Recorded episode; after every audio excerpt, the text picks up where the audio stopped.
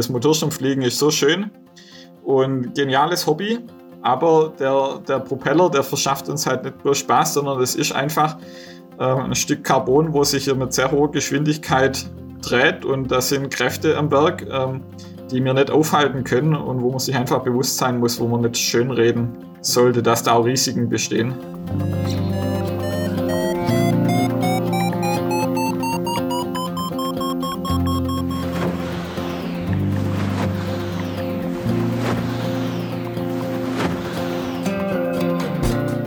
Potsglitz, der Lugleits Podcast. Geschichten aus dem Kosmos des Gleitschirmfliegens. Heute mit Benedikt Bös und ich bin Lucian Haas.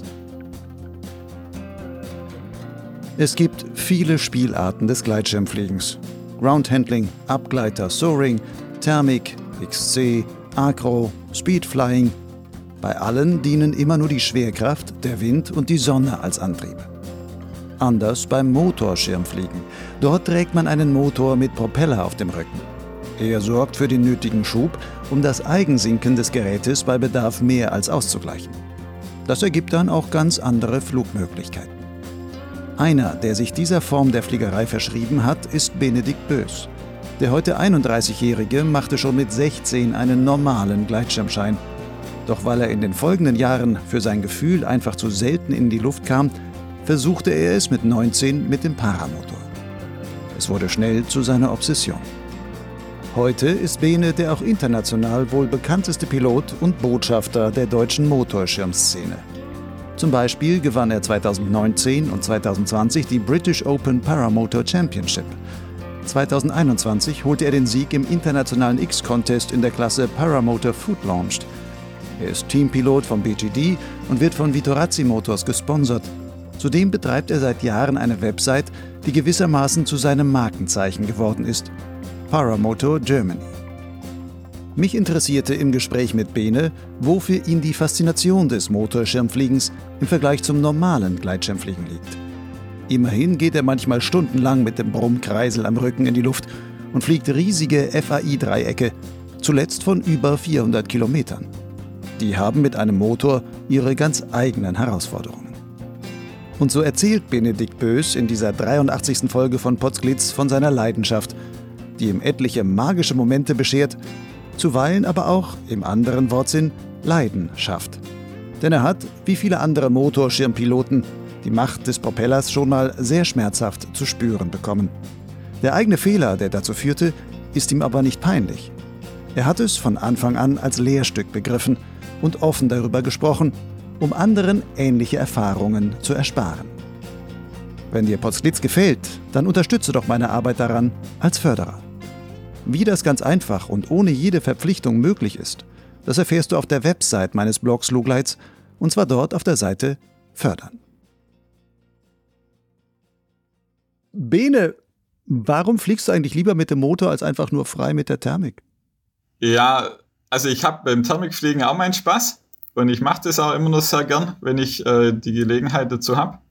Aber es hat sich irgendwie so mit der Zeit dahin verschoben, dass ich irgendwann, ja, am Anfang einfach dann leichter äh, zum Motorfliegen gekommen bin, wie zum Thermikfliegen. Äh, weil einfach, wenn ich Feierabend hatte, war jetzt bei uns in der Nähe, am kleinen Hebacher Köpfle zum Beispiel, ähm, war dann halt äh, nichts mehr mit Thermikfliegen. Und äh, einer von meinen Chefs äh, fliegt auch Motorschirm. Und der ist dann halt abends einfach nur ein Flugplatz und kam dann nur in die Luft. Und dann habe ich irgendwie gedacht, okay, okay äh, ich fliege sehr gern, aber ich komme nicht so oft dazu, wie ich es wie gern machen würde. Und dann wäre das eine gute Ergänzung. Und dann hat sich das aber so über die Jahre entwickelt, dass ich das dann immer intensiver betrieben habe und dass sich das dann auch so weit dann verschoben hat, dass ich jetzt im Sommer, jetzt mit Corona, seitdem ist alles ein bisschen anders. Aber vor Corona war ich eigentlich jedes Wochenende an irgendeinem Flugplatz oder bei irgendeinem Motorschirmtreffen oder bei einem privaten Treffen mit anderen Motorschirmpiloten und war da sehr viel unterwegs und hatte deswegen dann einfach nämlich so die Zeit in die Berge zu fahren hm. und dort fliegen zu gehen. Das heißt aber am Anfang deiner Motorschirmkarriere stand im Grunde der Neid. Ja, ja, es stand einfach das Bedürfnis, in die Luft zu kommen, im Kontrast zu äh, den, der, den zeitlichen Möglichkeiten aufgrund von Arbeiten, aufgrund von äh, Auto verfügbar. Ich hatte meinen Führerschein hatte ich zwar dann schon, aber ich hatte noch kein eigenes Auto. Ähm, und dann war jetzt ein Auto zum Ausleihen, zum übers Wochenende in die Alpen fahren. Teilweise dann halt schwieriger zu organisieren, wie jetzt nur abends äh, kurz den Flugplatz rüber. Und darüber, ja, entstand es dann. Wie alt warst du, als du mit dem Motorschirmfliegen angefangen hast? Mit dem Motorschirmfliegen war ich 19. Im Gleitschirm war ich 16, im Motorschirm war ich dann 19, äh, wo ich dann das Geld zusammen hatte. Ich habe als Bild so den klassischen Motorschirmflieger, die ich kenne.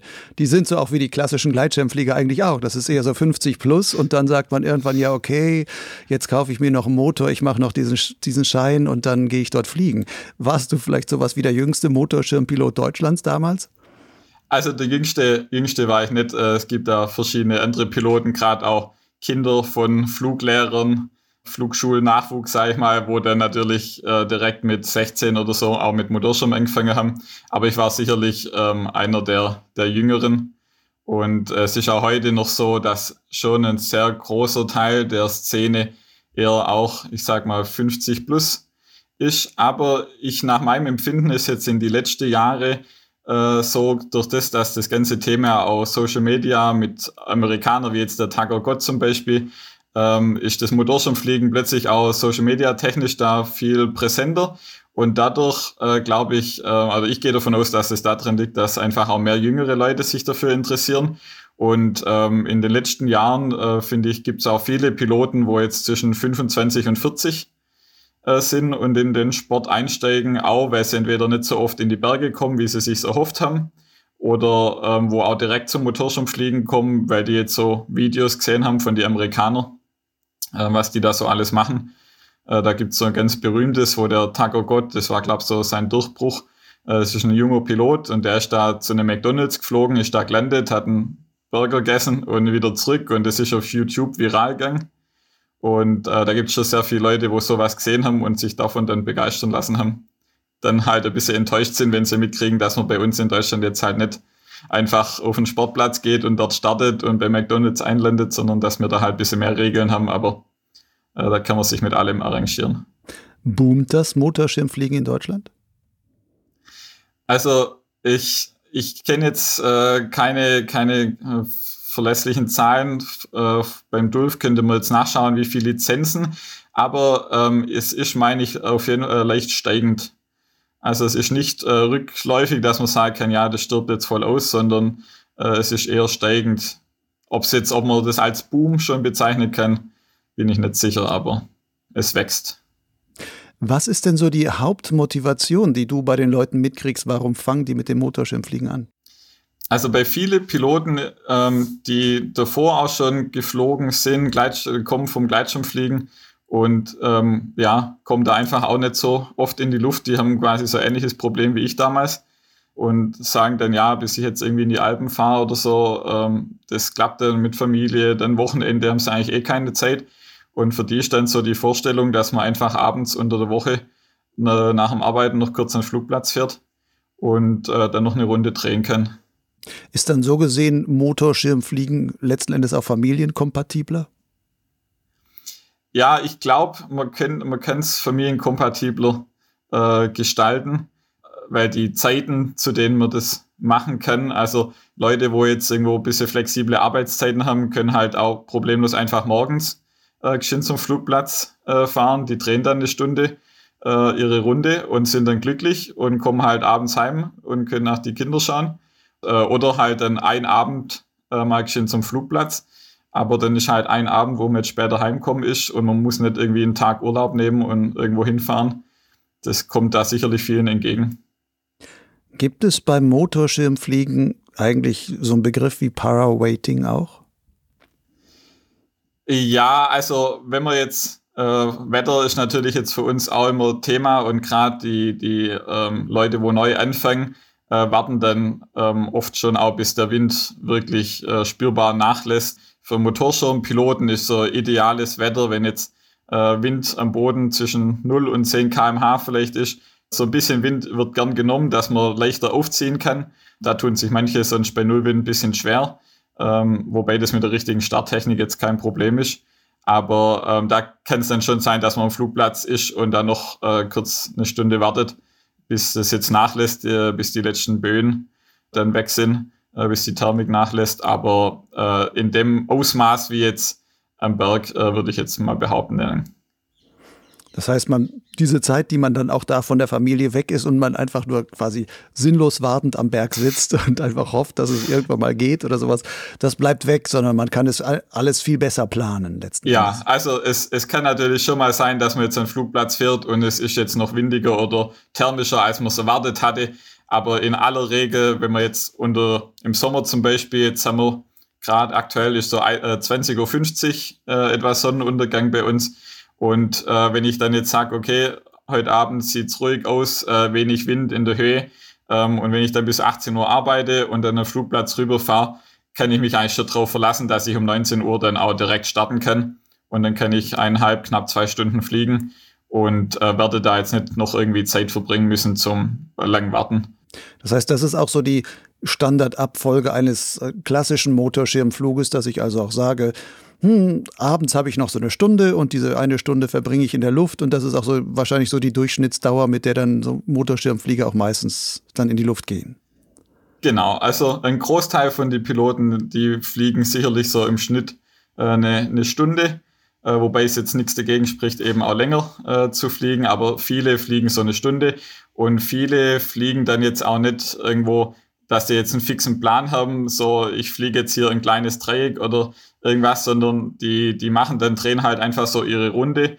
Äh, das ist quasi auch so ein bisschen Grund, warum ich äh, da aktuell versuche, das äh, X-Contest-Fliegen ähm, so ein bisschen zu bewerben in der Szene, äh, weil ich einfach die Leute äh, versuchen möchte zu motivieren, aus ihrer Platzrunde, ihrer, ihrer ihrem üblichen Umkreis, äh, in dem sie unterwegs sind, so ein bisschen rauszulocken und äh, wenn man jetzt halt immer bloß so einen Kreis fliegt, dann ist man vielleicht ein Umkreis von 10 Kilometer um, den, um seinen Flugplatz. Und da reicht es dann schon, wenn man jetzt ein 50 Kilometer Dreieck macht. Äh, das kann man gut in einer Stunde eigentlich fliegen. Und äh, da hat man aber halt 17 Kilometer, wo man erstmal in eine Richtung vom Platz wegfliegt. Und da stellen dann viele schon fest, dass sie so weit eigentlich noch, noch gar nicht weg waren, weil sie nach 10 Kilometer drehen sie und fliegen dann so in einem Radius von 10 Kilometer vielleicht auch ihre 50 Kilometer, aber sie sehen halt immer das Gleiche. Und äh, das ist gerade so eins von meinen Projekten, was ich mir vorgenommen habe, wo ich einfach die Leute ein bisschen motivieren möchte. Äh, weil die, wo es dann probieren, dann, dann sehen sie plötzlich neue Landschaften, entdecken Sachen, wo, sie, wo man sonst noch nicht gesehen hat. Und man hat dann natürlich auch so ein bisschen den Reiz, wenn ich jetzt heute 50 geschafft habe, dann vielleicht mache ich, probiere ich nächste Woche mal 60 oder 70. Und da kann man sich einfach schön dran steigern. Und ja, entwickelt sich dann auch ein bisschen weiter und hängt nicht jahrelang, ähm, ja, dreht immer, immer nur seine gleiche Runde. Lass uns über X-Contest und deinen Einsatz da für die Szene und den Versuch, das anzuschieben so. Lass uns da gleich nochmal drüber sprechen. Vor würde ich gerne über noch ein bisschen über Streckenfliegen bei dir sprechen, beziehungsweise wir haben jetzt immer gesagt, der Durchschnittsflug ist so eine Stunde. Du bist aber jetzt in diesem Frühjahr beispielsweise mal siebeneinhalb Stunden am Motor oder mit dem Motorschirm in der Luft gewesen und hast dann sogar nicht nur 50 Kilometer, sondern 403 Kilometer FAI geflogen. Wenn ich das richtig weiß, ist das auch deutscher Rekord. Ich weiß nicht, ob es ein internationaler Rekord ist oder sowas. Das war am 12. März. Erzähl mal von diesem Flug. War der eigentlich genau so geplant? Also ähm, ein deutscher Rekord ist nicht. Ähm, es gibt von 2010 einen deutschen ähm, Rekord, der auch äh, FAI-Weltrekord ist, äh, von Peter Schulz. Der ist damals in 500 Kilometer FAI-Dreieck geflogen. Okay. Äh, von daher ähm, habe ich noch ein bisschen was vor mir. Aber ähm, für den Flug, ich habe mich über die letzten Jahre einfach äh, immer stückweise weiter gesteigert. Und jetzt da im März äh, war es dann soweit, dass ich gesehen habe, dass äh, das war ein Samstag, glaube ich, äh, dass das Wetter gut aussieht. Sprich, äh, ja, nicht allzu viel Wind und was für mich für diese große Strecken von Vorteil ist, wenn der Wind in unterschiedlichen Höhen oder zu unterschiedlichen Tageszeiten dann die Richtung dreht, weil einfach äh, das Ziel ist, möglichst schnell äh, das Ganze zu fliegen, aber halt spritsparsam. Das heißt, wenn ich jetzt äh, einfach meine Trimmer aufmache und meinen Beschleuniger drehe, dann kann ich das mit 65 kmh Airspeed fliegen, aber dann brauche ich auch sehr viel Sprit. Und dann komme ich, kann ich nicht äh, diese weiten Strecken machen, äh, deswegen muss ich da immer schauen, dass ich das Wetter dann noch ein bisschen dazu nehme. Und ich hatte für den Tag ähm, das als 400 Kilometer Dreieck vorbereitet. Ähm, ich plane dann aber immer so, dass ich eine Option habe, das Ganze entweder ein bisschen zu verkürzen, wenn es nicht so läuft wie gedacht, oder eben auch zu verlängern. Und ich äh, hatte die Option, das auf 453 Kilometer noch zu verlängern. Ähm, es hätte sprittechnisch sogar gereicht. Ich hatte am Schluss noch fünf Liter übrig. Aber äh, mein Problem war, dass ich äh, zu lange ähm, das äh, Pinkeln ist einfach irgendwann ein Problem.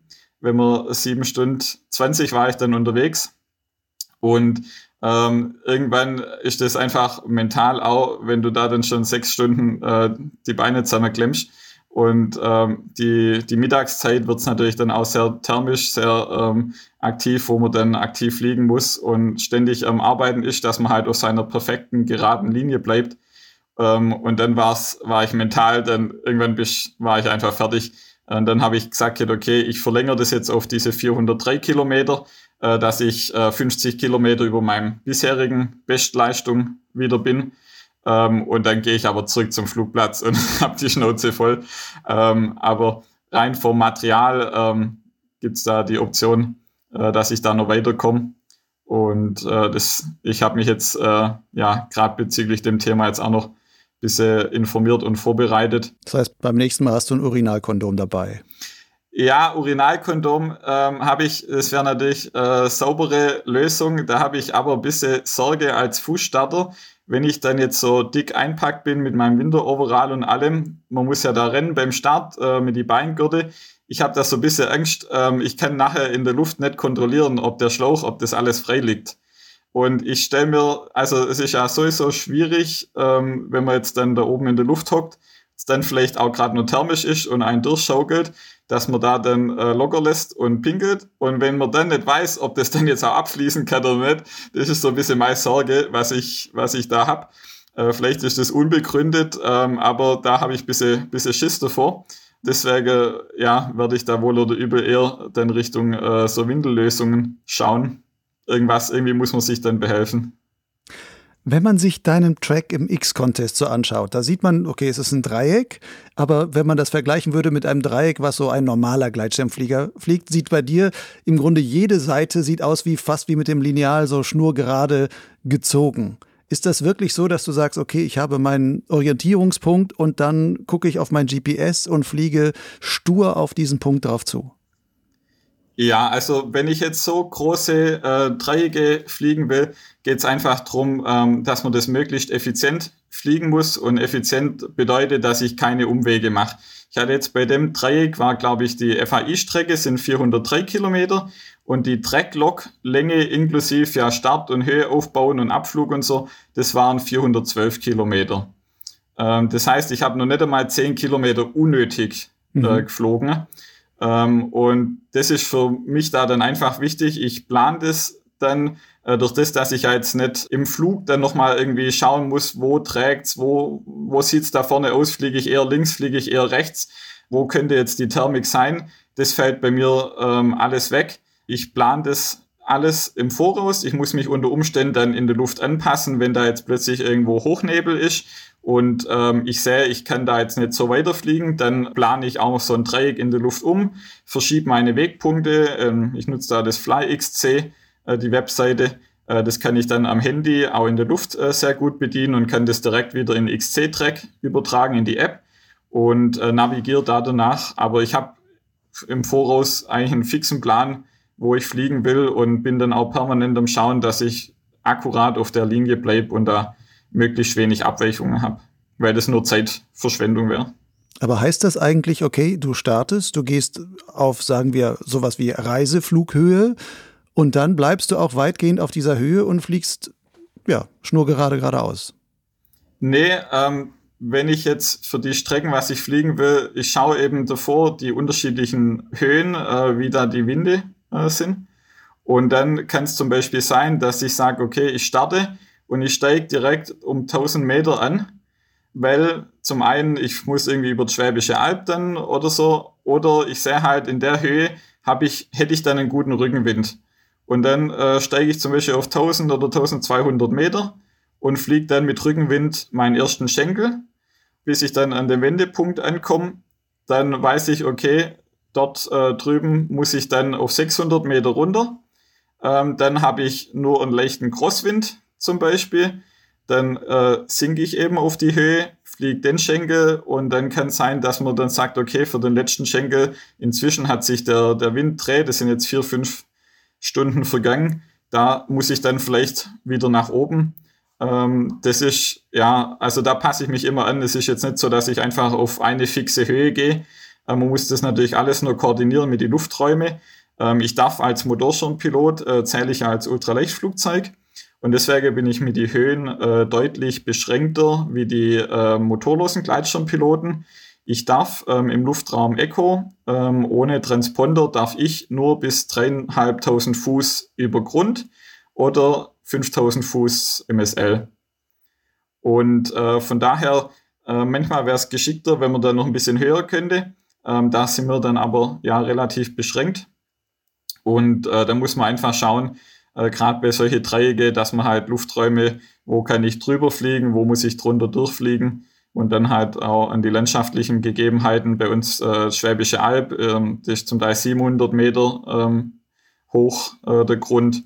Ähm, anderswo ist dann wieder bloß 200, äh, 300 Meter und da passt man sich dann an. Aber in erster Linie schaue ich, ähm, versuche ich halt den Wind möglichst positiv für mich zu nutzen, dass er mir wenig schadet oder dass er mir mich schiebt, dass er mich vorwärts bringt.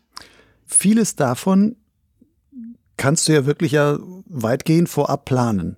Du kannst dir die ganzen Lufträume angucken, du kannst auch mit der, zumindest wenn man auf das Wetter vertraut, auf die Prognose, kannst du auch schon äh, sehen, wie sich der Wind entsprechend entwickelt, auch mit den verschiedenen Zeiten, um dann vielleicht zu sehen, okay, am Nachmittag dreht er und dann kann ich gut zurückfliegen und sowas. Und dann weiß ich, an den und den Punkten, da muss ich wahrscheinlich ein bisschen aufsteigen und an dem Punkt, dann muss ich wieder absteigen und da irgendwie etwas unterfliegen und sowas. Aber dazwischen ist ja vielleicht gar nicht so viel aus Pilotensicht ähm, zu tun. Also nicht ständig gucken, wo ist die nächste Thermik, das Aufdrehen, das Zentrieren, sich darauf konzentrieren und sowas. Ist denn so ein Streckenflug letzten Endes eigentlich nicht langweilig? Siebeneinhalb Stunden da so äh, durch die Gegend zu, zu rattern? Nee, also äh, langweilig ist nicht. Das ist ähm, ein Punkt, was, was jetzt sehr häufig jetzt gerade im Gespräch mit, mit äh, Gleitschirmpiloten äh, oder jemand, wo das auch mit dem Motor noch nicht probiert hat, das äh, kriege ich dann auch regelmäßig auf Facebook oder so zu lesen, dass die manche Leute dann schreiben, ja, das ist ja kein Problem mit Motor und äh, kann ich das ja auch. Und dann sage ich, ja, mach mal. Also es gibt relativ wenig äh, Piloten, wo solche Strecken da dann auch fliegen. Jetzt äh, 150 Kilometer oder so, das ist in der Tat jetzt eigentlich kein, kein großes Problem wer jetzt da neu einsteigt und sich daran tastet, also will ich jetzt niemand hier schlecht machen. Äh, für die Piloten ist auch, sind auch die ersten 150 Kilometer mal ein Problem. Aber äh, für mich ist das jetzt, sage ich ja, das ist jetzt keine große Herausforderung. Das kann ich auch mehr oder weniger einfach absitzen. Aber wenn ich jetzt solche großen Strecken, alles was über 250, 300 Kilometer rausgeht, da geht's dann zum einen einfach halt von der Technik, das muss alles passen, äh, muss funktionieren. Aber wenn ich jetzt in der Luft bin, wird's mir da selten langweilig, weil am Anfang nach dem Start muss ich erstmal schön schauen, dann wenn ich abgehoben bin, dass alles, dass ich mich richtig einrichte, äh, dass mit meinem Zusatztank ähm, die Verbindung zum Haupttank, dass das alles passt, dass das läuft, dass mein Motor äh, sauber eingestellt ähm, ist. Ich habe ähm, jetzt zum Beispiel dann auch durch diese weiten, ambitionierten Flüge dann in der Zusammenarbeit mit den Herstellern hatte ich zum Beispiel von Vitorazzi an meinem äh, Motor dann ein System bekommen, dass ich im Flug den Vergaser verändern kann. Das heißt, wenn ich dann auf Reiseflughöhe bin, kann ich den abmagern, dass ich weniger Sprit verbrauche. Äh, das ist dann aber wieder eine Sache, da muss ich dann permanent auch die Temperatur wieder im Blick behalten, dass der dann nicht überhitzt. Das ist dann ein Punkt. Dann ist halt das mit dem Navigieren äh, dass ich akkurat auf meiner Linie bleibe. Gerade auch wenn man jetzt so weite Strecken geradeaus fliegen muss, ist gar nicht, also es sieht so einfach aus, aber so eine Strecke mal 100 äh, Kilometer in einer perfekten geraden Linie zu fliegen, ist dann doch äh, irgendwo schwieriger, weil man hat halt äh, vom Wind äh, oder so dann äh, doch bisschen Einflüsse. Und das heißt, ich bin permanent am Anfang die ersten zwei, drei Stunden, wenn ich jetzt morgen starte und es noch ruhig ist, dann habe ich meine Hände unten, dann mache ich das eigentlich alles mit Gewichtsverlagerung. Ähm, aber da bin ich eigentlich, das ist so die Grundsache, wo ich immer gucke, äh, weil auf diese Strecke, auf die Distanz, wenn ich da jetzt ein paar Grad Abweichung habe, dann komme ich ja da wo ganz anders raus. Deswegen, ja, die Richtung halten und später, wenn dann um 11 Thermik losgeht, dann ähm, ja, schaukelt es einen da halt mit dem Motorschirm genauso durch. Bloß, dass ich dann halt nicht jetzt sagen kann, okay, jetzt da geht's jetzt gerade hoch, jetzt gucke ich, ob ich da eindrehen kann. Das würde ich jetzt nur machen, wenn es wirklich eine sehr starke Thermik ist, wo ich schön zentrieren kann, dass sich lohnt zum Höhe machen, wenn ich gerade auch Höhe brauche. Aber ansonsten will ich ja keine Zeit verschwenden mit Kreisen, sondern ich will ja vorwärts kommen. Und äh, dann ist man halt einfach damit beschäftigt, ähm, dass man den Schirm stabilisiert und äh, auf Richtung hält. Weil wenn das dann zu thermisch äh, zu aktiv wird, dann kann man jetzt, also beim Reflexschirm, der stabilisiert sich ja ähm, in einem großen Maße selbst und da kann man, der steckt viel mehr Turbulenzen weg wie jetzt ein Gleitschirm, ein herkömmliches Profil. Aber es kommt halt irgendwo ein gewisser Punkt, wo manche Vertreter, die sagen, ja, hier, das da, der ist bretthart, da kannst du einfach drimmer auf und durch. Ähm, da gehöre ich jetzt aber nicht dazu weil es ist immer noch ein Fluggerät, wo ich nach der Landung einfach ähm, ohne Werkzeug zusammenfalten und in den Rucksack stecken kann. Und deswegen jeder Schirm, auch ein Reflexschirm, kann an einem gewissen Maße einfach klappen. Und deswegen ist so, dass wenn es dann äh, zu thermisch wird, habe ich dann auch meine Hände oben und äh, äh, fliege aktiv und stabilisiere den Schirm und schaue, dass ich auf Kurs bleibe. Äh, von daher ja, wird es da eigentlich nicht langweilig. Und dazu kommt ja immer noch, dass man dann anders, äh, neue Landschaften sieht. Dann schaut man sich das natürlich auch an. Äh, ich will ja auch was gesehen haben, wo ich da jetzt lang geflogen bin und nicht nur auf mein, auf mein Tablet oder auf mein Handy schauen. Ähm, und dann, was ich auch dann mache in der Luft, ist, dass ich dann die Windvorhersagen bei Windy zum Beispiel kontrolliere ich das nochmal hat sich die Vorhersage geändert, äh, gleicht das nochmal ab, dass ich da einfach einen Eindruck habe, was mich erwartet. Weil wenn ich jetzt bloß zwei, drei Stunden unterwegs bin, dann in dem Zeitfenster, da ändert sich nicht so viel, ähm, da ist mir das dann egal. Da reicht es, wenn ich vorm Flug schaue. Aber wenn ich jetzt halt weiß, dass ich sieben, acht, neun Stunden in der Luft sein könnte, dann ähm, ja, da passiert einfach viel an so einem Tag.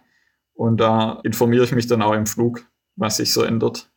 Wo drin siehst du denn dann für dich so die größte Herausforderung beim Streckenfliegen mit dem Motorschirm? Die größte Herausforderung kann man vielleicht sagen, ist der Start. Alles hängt ja jetzt erstmal davon ab. Ähm, ich kann noch so einen tollen, effizienten Motor und schnellen Schirm und gute Planung und alles haben. Das ist sicherlich jetzt auch sportlich so im ersten Moment mal die größte Herausforderung. Wenn man jetzt mehrere Stunden dann mit Gewichtsverlagerung steuert, dann merkt man am nächsten Tag auch, äh, dass man da was getan hat. Aber äh, die, ja, kann man vielleicht sagen, die erste große Herausforderung von so einem Streckenflug ist erstmal der Start äh, mit so viel Equipment äh, bei Null Wind morgens auf einer nassen Wiese. Das ist so der erste große Punkt, äh, wo man erstmal schaffen muss, was sicherlich viele Piloten schon daran hindert, äh, Strecken zu fliegen äh, oder so große Strecken zu fliegen. Weil wenn man da dann nicht in die Luft kommt, dann hilft das alles andere nachher auch nichts. Wie viel Sprit hast du denn dabei? Also was, was für ein Gewicht schleppst du dann da äh, an den Start und musst damit anderen noch loslaufen, bis endlich der Schirm dich trägt? Also die maximale Spritmenge, was ich jetzt bisher dabei hatte, waren 35, 36 Liter. Dazu kommt dann mein Gesamtgewicht, kann ich dir jetzt gerade gar nicht genau sagen, aber der äh, Motor mit Rahmen, mit Gurtzeug, mit Rettungsschirm, da kommen wir und diese ganze Zusätze, das sind wir auf jeden Fall auch nochmal bei 30 Kilo. Äh, dann kommt Stiefel, dicker Winteroverall, Heizjacke, Heizhandschuhe, das braucht dann alles noch wieder Akkus. Akku fürs Handy äh, ist auch ganz wichtig, gerade bei den langen Flügen oder auch wenn es kalt ist. Ähm, also ich habe es noch nicht, nicht gewogen, ich will es auch lieber nicht wissen. Äh, also bei den 50 Kilo sind wir da sicherlich, was man da dann auf dem Rücken hat. Das heißt, man muss selber auch überhaupt die Fitness dafür haben, dass man sowas überhaupt schleppen und, und dann ähm, damit auch muss ja vielleicht ein bisschen drei schnelle Schritte machen zumindest oder zehn schnelle Schritte, je nachdem. Also das muss ja irgendwie noch hingehen. Genau, also gerade halt auch die, die Schirme, was wir jetzt fliegen, wenn wir so Reflexschirme haben, äh, den, mit dem ich äh, meistens fliege, das sind 20 Quadratmeter ausgelegte Fläche. Die Schirme, was dann halt, wo man da in der Luft dann schneller ist, das müssen wir einfach auch beim Start dann ein paar Schritte schneller laufen. Mit der richtigen Starttechnik kommt man auch da mit dem Gewicht und so gut in die Luft. Aber das ist jetzt was, wo einfach, ähm, ja, wo man üben muss, wo man können muss, ja, wo man nicht von Haus aus so gut hinbekommt. Gibt es sowas wie so einen Startwagen für so, so Motorschirme, wo du sagen könntest, also es gibt ja beim Drachen, beim Schlepp, dann haben die ja teilweise so, so Untersätze, wo die dann erstmal losrollen und dann drauf, davon dann abheben.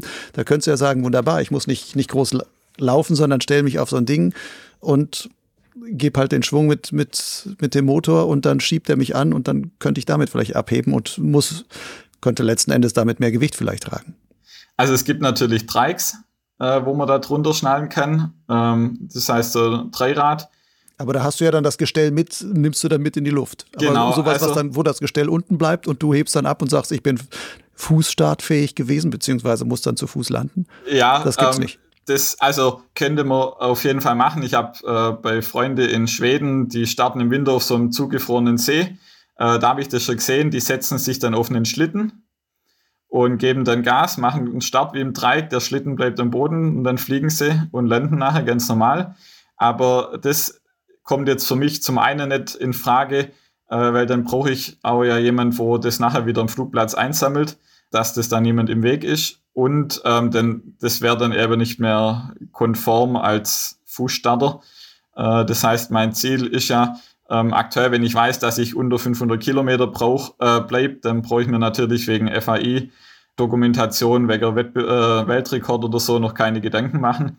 Aber ähm, ich arbeite ja darauf hin, dann irgendwann, wenn's, wenn sich die Möglichkeit ergibt, würde mich das natürlich schon sehr reizen, da irgendwann einen neuen Rekord aufzustellen. Und dann bringt es mir nichts, wenn ich jetzt für 400 Kilometer mich auf den Wagen setze und starte. Und dann nachher habe ich das perfekte Wetter zum 500 Kilometer fliegen, muss dann aber wirklich Fuß starten, dass ich das nachher eintragen lassen kann und komme dann nicht in die Luft. Äh, da ist für mich dann schon auch der, das zählt dann schon zum sportlichen Ehrgeiz mit dazu, dass ich auch sagen kann, okay, äh, ich habe das geschafft, äh, ja, mit der Masse und dem Equipment äh, das zu, wirklich zu Fuß alleine, ohne Hilfe in die Luft zu bringen.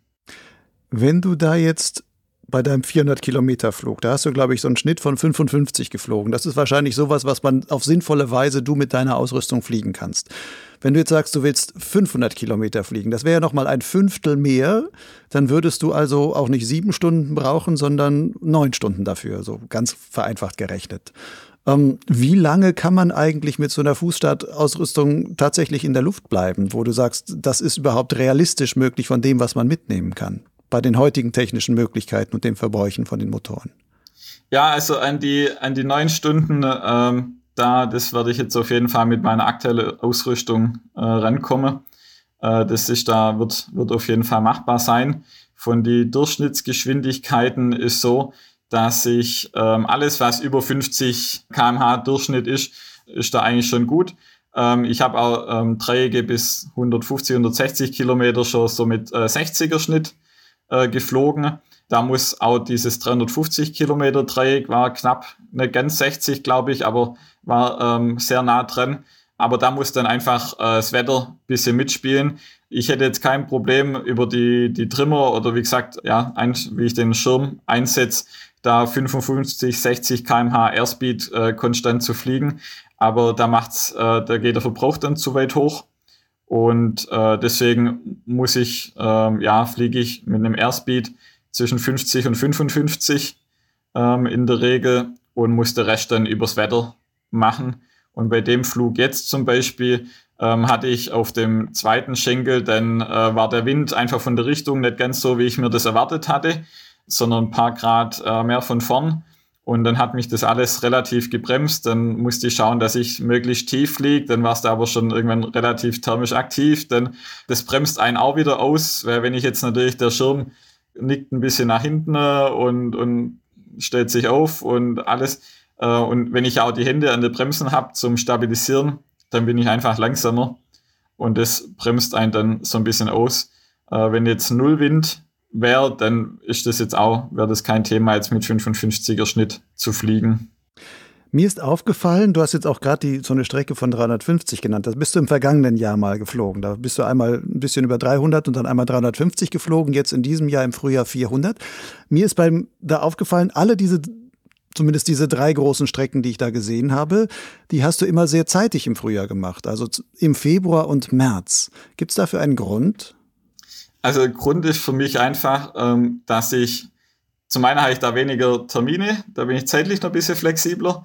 Und äh, für mich ist einfach der Riesenvorteil, dass ich dort von der Wetterlage häufiger nach meinem Empfinden ähm, passende, passende Bedingungen finde, weil auch die Thermikzeit geringer ist. Im März oder ich war im Januar, bin ich jetzt dieses Jahr auch schon mal 200 Kilometer geflogen.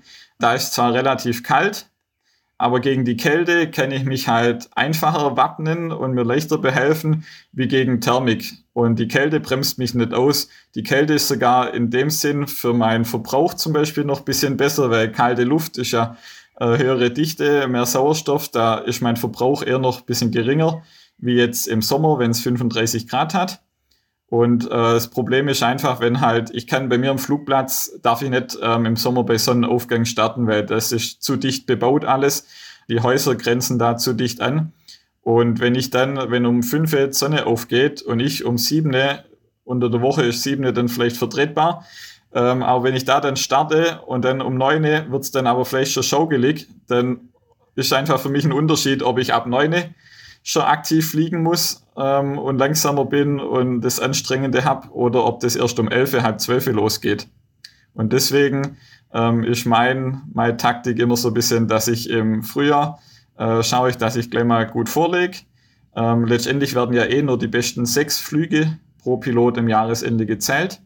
Und beim Motorschirm X-Contest ähm, geht die Saison auch von 1. Januar bis 31. Dezember. Äh, von daher habe ich da wirklich das ganze Jahr Zeit und jetzt habe ich schon mal drei gute Flüge im, im Sack. Und dann kann ich jetzt mal so ein bisschen schauen, wie die anderen sich jetzt im Sommer durchschaukeln lassen.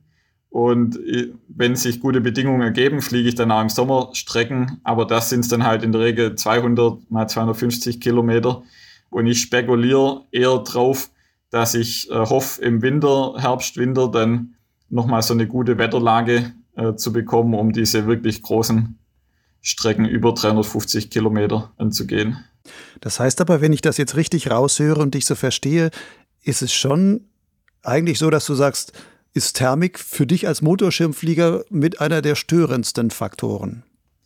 Ja, wenn ich Strecken fliegen will, ähm, kann ich es eigentlich nicht brauchen. Ich fliege äh, gern auch mit, mit Motor mal Thermik. Wir haben auch bei klassischen Wettbewerbe äh, gibt es immer Ökonomieaufgaben, wo man eine begrenzte Menge äh, Sprit bekommt.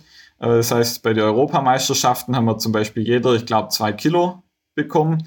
Und dann war das eine Pure Economy äh, Aufgabe. Da sollte man einfach mit den zwei äh, Kilo so lange wie möglich fliegen. Und da startet man dann halt nicht abends um 18 Uhr, sondern mittags um 14 Uhr, äh, wenn sich äh, da schön die Wolken aufbauen. Äh, da schaut man dann auch nur, dass man quasi einen Einstieg findet. Und wenn man merkt, okay, da geht es zuverlässig nach oben, schaltet man den Motor aus zum Spritsparen. Und dann sind wir dort auch, da durften wir bis auf 1800 Meter aufdrehen. Und äh, da ging es dann auch, auch sehr ordentlich an dem Tag nach oben. Da musste man dann quasi wieder schauen, dass man nicht zu hoch kommt. Ähm, weil wenn man den Luftraum verletzt hätte, dann wäre wär das 100% äh, Strafe gewesen, hätte es keine Punkte gegeben. Da mussten wir aber einen gewissen Punkt dann wieder ein paar Meter runterspiralen. Aber äh, da habe ich dann auch meinen Spaß dran, wenn es schön nach oben geht und wenn ich kurbeln kann. Aber das kostet mich alles ja Zeit wenn ich jetzt beim normalen Streckenfliegen, ich weiß zum Beispiel auf 900 Meter habe ich einen leichten Rückenwind oder auf 600 Meter. Und wenn ich jetzt eine top super Thermik finde, wo ich mich mit drei, vier Meter hochschrauben könnte, dann hätte ich ja trotzdem nichts davon, wenn auf 1200 Meter äh, ich dann Gegenwind hätte. Das heißt, ich, ich will ja auf deine 600 bleiben. Und deswegen gibt's da wenig Situationen, wenn jetzt an einem Wendepunkt äh, zum Beispiel, wo ich weiß, jetzt muss ich 500 Meter Höhe machen, wenn da jetzt ein schöner Bart stehen würde, den würde ich auf jeden Fall mitnehmen, weil da kann ich mir natürlich viel Sprit sparen, äh, wenn ich die 500 Meter kurz mit Thermikhöhe mache. Aber ansonsten ist für diese weite Strecken eher von Nachteil. Wechseln wir mal ein bisschen das Thema. In der Motorschirmszene bist du bekannt geworden oder bist du jetzt auch vor allem bekannt äh, mit deiner eigenen Website Paramotor Germany? Da gibt es auch einen Shop darüber und sonstiges was alles. Die hast du schon im Jahr 2011 gestartet. Also ziemlich am Anfang deiner Motorschirmkarriere im Grunde. Ich glaube, 2010 hast du den Schein gemacht. Hast du denn damals schon so geplant, dein Leben so stark auf das Motorschirmfliegen auszurichten, dass du sagst, ha, ich mache da im Grunde eine Marke draus und ich mache jetzt eine, ja, richte mir eine Website ein, die gleich schon so, ein, so eine nationale Bedeutung hat, allein vom Namen her? Nee, also ähm, das hätte ich mir damals nie, nie vorstellen können, dass, also ja, wie sich das jetzt alles auch entwickelt hat. Ähm, der Hintergrund war damals, dass ich einem Kollegen geholfen habe, eine Website äh, zu erstellen. Der hat sich selbstständig gemacht und ich hatte da früher jetzt ohne irgendwie große Fachkenntnisse, aber halt mit so Online-Tools mal so ein bisschen rumgebastelt und hatte da meinen Spaß dran. Und weil ich für ihn was gemacht habe, äh, hab ich, wollte ich für mich da einfach auch mal was machen. Und dann war halt, ja, okay, was könnte ich da machen? Ja, Motorschirm fliegen. Und dann habe ich das halt, ja, Paramotor Germany äh, registriert und hatte das am Anfang aber nur genutzt, um ähm, schöne Flüge oder Videos von anderen Piloten dann dort zu publizieren und das so ein bisschen zu sammeln. Und äh, dann hat sich das einfach so entwickelt, dass ich dann irgendwann gemerkt habe, wenn ich jetzt immer nur auf andere Leute warte, bis die fliegen gehen, dass ich mich anschließen kann, da, da komme ich nicht weit. Das, das wird alles, äh, ich komme erst nicht so viel in die Luft, wie ich mir das vorgestellt hätte. Und dann habe ich angefangen, selber ein bisschen aktiver zu werden ähm, mehr fliegen zu gehen, auch mal zu so einem Motorschirmtreffen zu fahren, auch auf ein internationales Treffen nach Frankreich. Und da habe ich dann zum Beispiel jemand aus Schweden kennengelernt, der hat mir dann erzählt, dass sie in der Mitternachtssonne im Sommer die ganze Nacht fliegen dass sein Rekord 15 Stunden Flugstunden an einem Tag waren. Und dann habe ich natürlich gestrahlt über beide Ohren, habe gesagt, okay, da muss ich hin, das muss ich sehen. Und dann hat er gesagt, klar, kommst mich besuchen, kein Problem. Ich habe Flugschule, brauchst bloß in Flieger sitzen, Equipment kannst du von mir ausleihen. Und äh, ein Jahr später war ich dann in Schweden, bin zu einem Typ hochgeflogen, den ich auf dieser Veranstaltung in Frankreich mal eine Stunde oder zwei gesprochen hatte insgesamt und habe mich da in den Flieger gesetzt und habe den dann besucht und hatte, ja, mit dem bin ich jetzt äh, einer meiner besten Freunde geworden. Äh, mit dem bin ich jetzt noch sehr gut befreundet. Und äh, da hat sich das einfach so Stück für Stück alles weiterentwickelt und über die Website ist dann äh, BGD auf mich aufmerksam worden und da kam da dann der erste Kontakt zustande.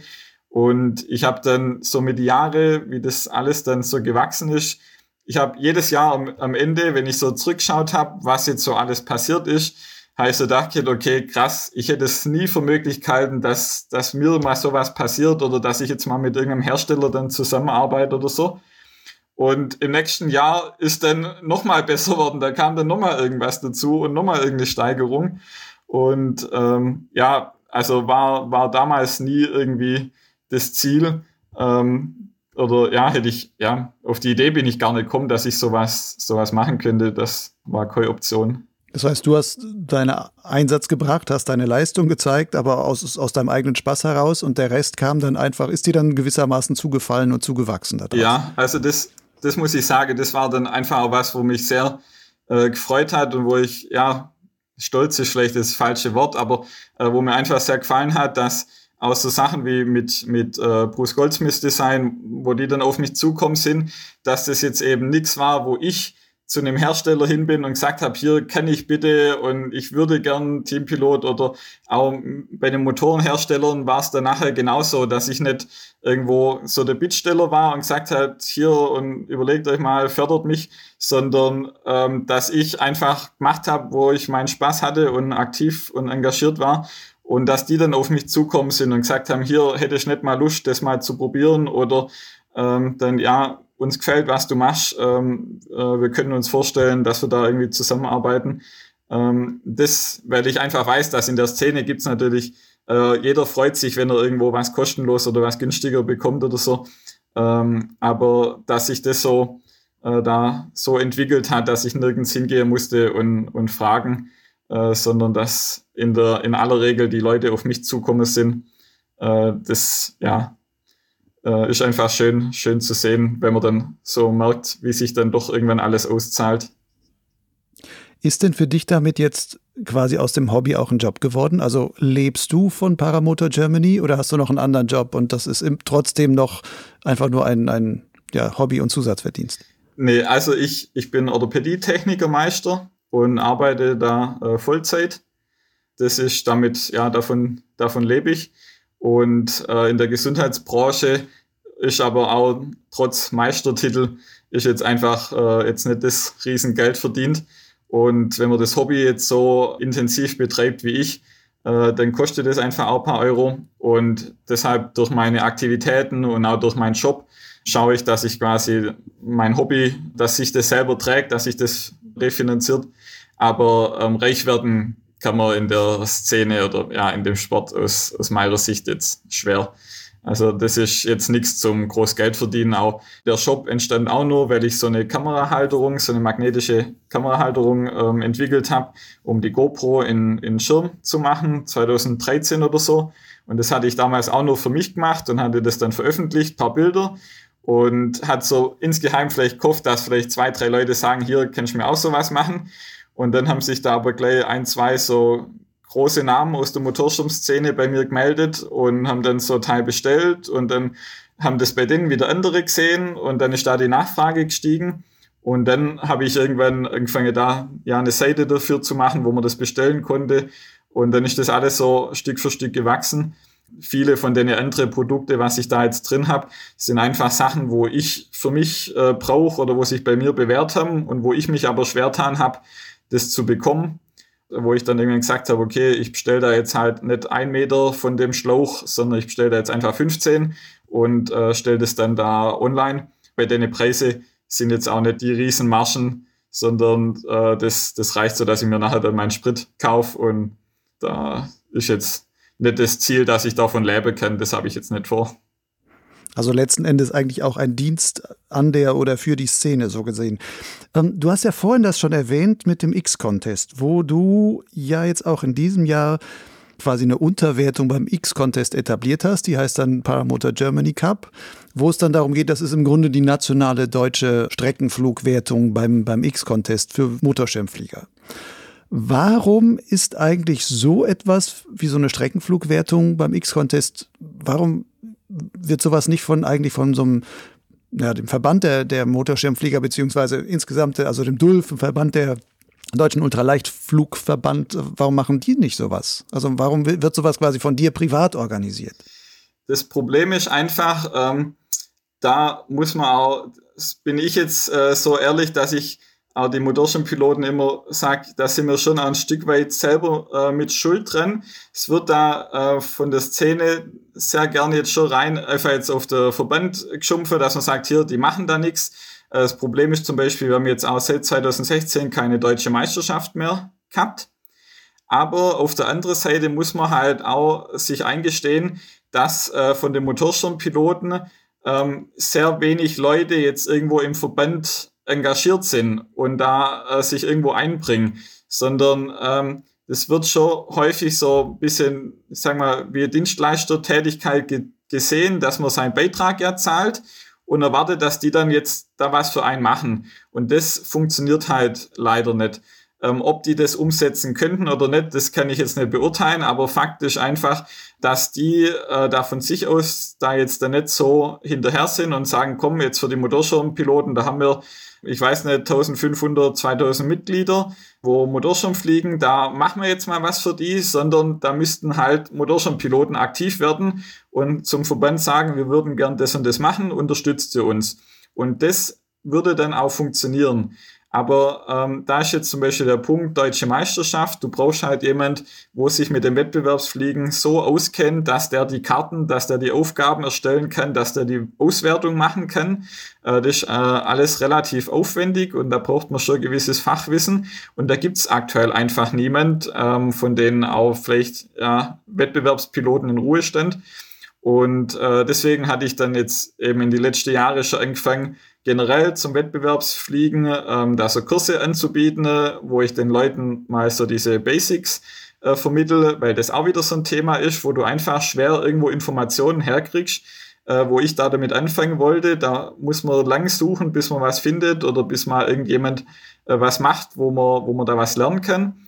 Und da war dann einfach so das ist vielleicht ein bisschen äh, mein, mein Nachteil, dass ich dann halt äh, immer mich sehr leichter für irgendwas motivieren kann und sage, okay, jetzt mache ich das und das und das. Und warum dann manchmal meine Zeit ein bisschen knapp wird. weil ich dann mir einfach zu viel Projekte und Ideen aufhals und äh, dann zu meiner Freundin sage, ja, ich muss jetzt nur noch geschwind hier, ich mache jetzt da noch einen Contest und ich mache noch da ein Training oder sowas. Aber darüber ist dann quasi dieser X-Contest äh, entstanden, weil ich gedacht habe, okay, einen Wettbewerb kann ich jetzt aktuell nicht so einfach organisieren. Weil wenn es jetzt eine deutsche Meisterschaft geben würde, will, würde ich da jetzt auch selber mitfliegen wollen. Ähm, von daher kann ich dann jetzt nicht das Task-Setting oder so übernehmen. Und äh, was ich jetzt aber dann vielleicht mal machen könnte, wäre die Leute eben für dieses X-Contest, für das Streckenfliegen ein bisschen zu begeistern. Und ich hatte da letztes Jahr schon mal äh, einen äh, Versuch gemacht. Da äh, war so ein bisschen von manchen die Aussage, ja, für was soll ich da mitmachen? Da gibt's ja eh nichts zu gewinnen und, und äh, da komme ich ja vorne, das international, da kann ich ja eh nicht vorne mitspielen, äh, dass das deswegen nicht interessant ist. Und dann hatte ich letztes Jahr die Idee, dass wir gesagt haben, okay, wir machen jetzt so ein Crowdfunding.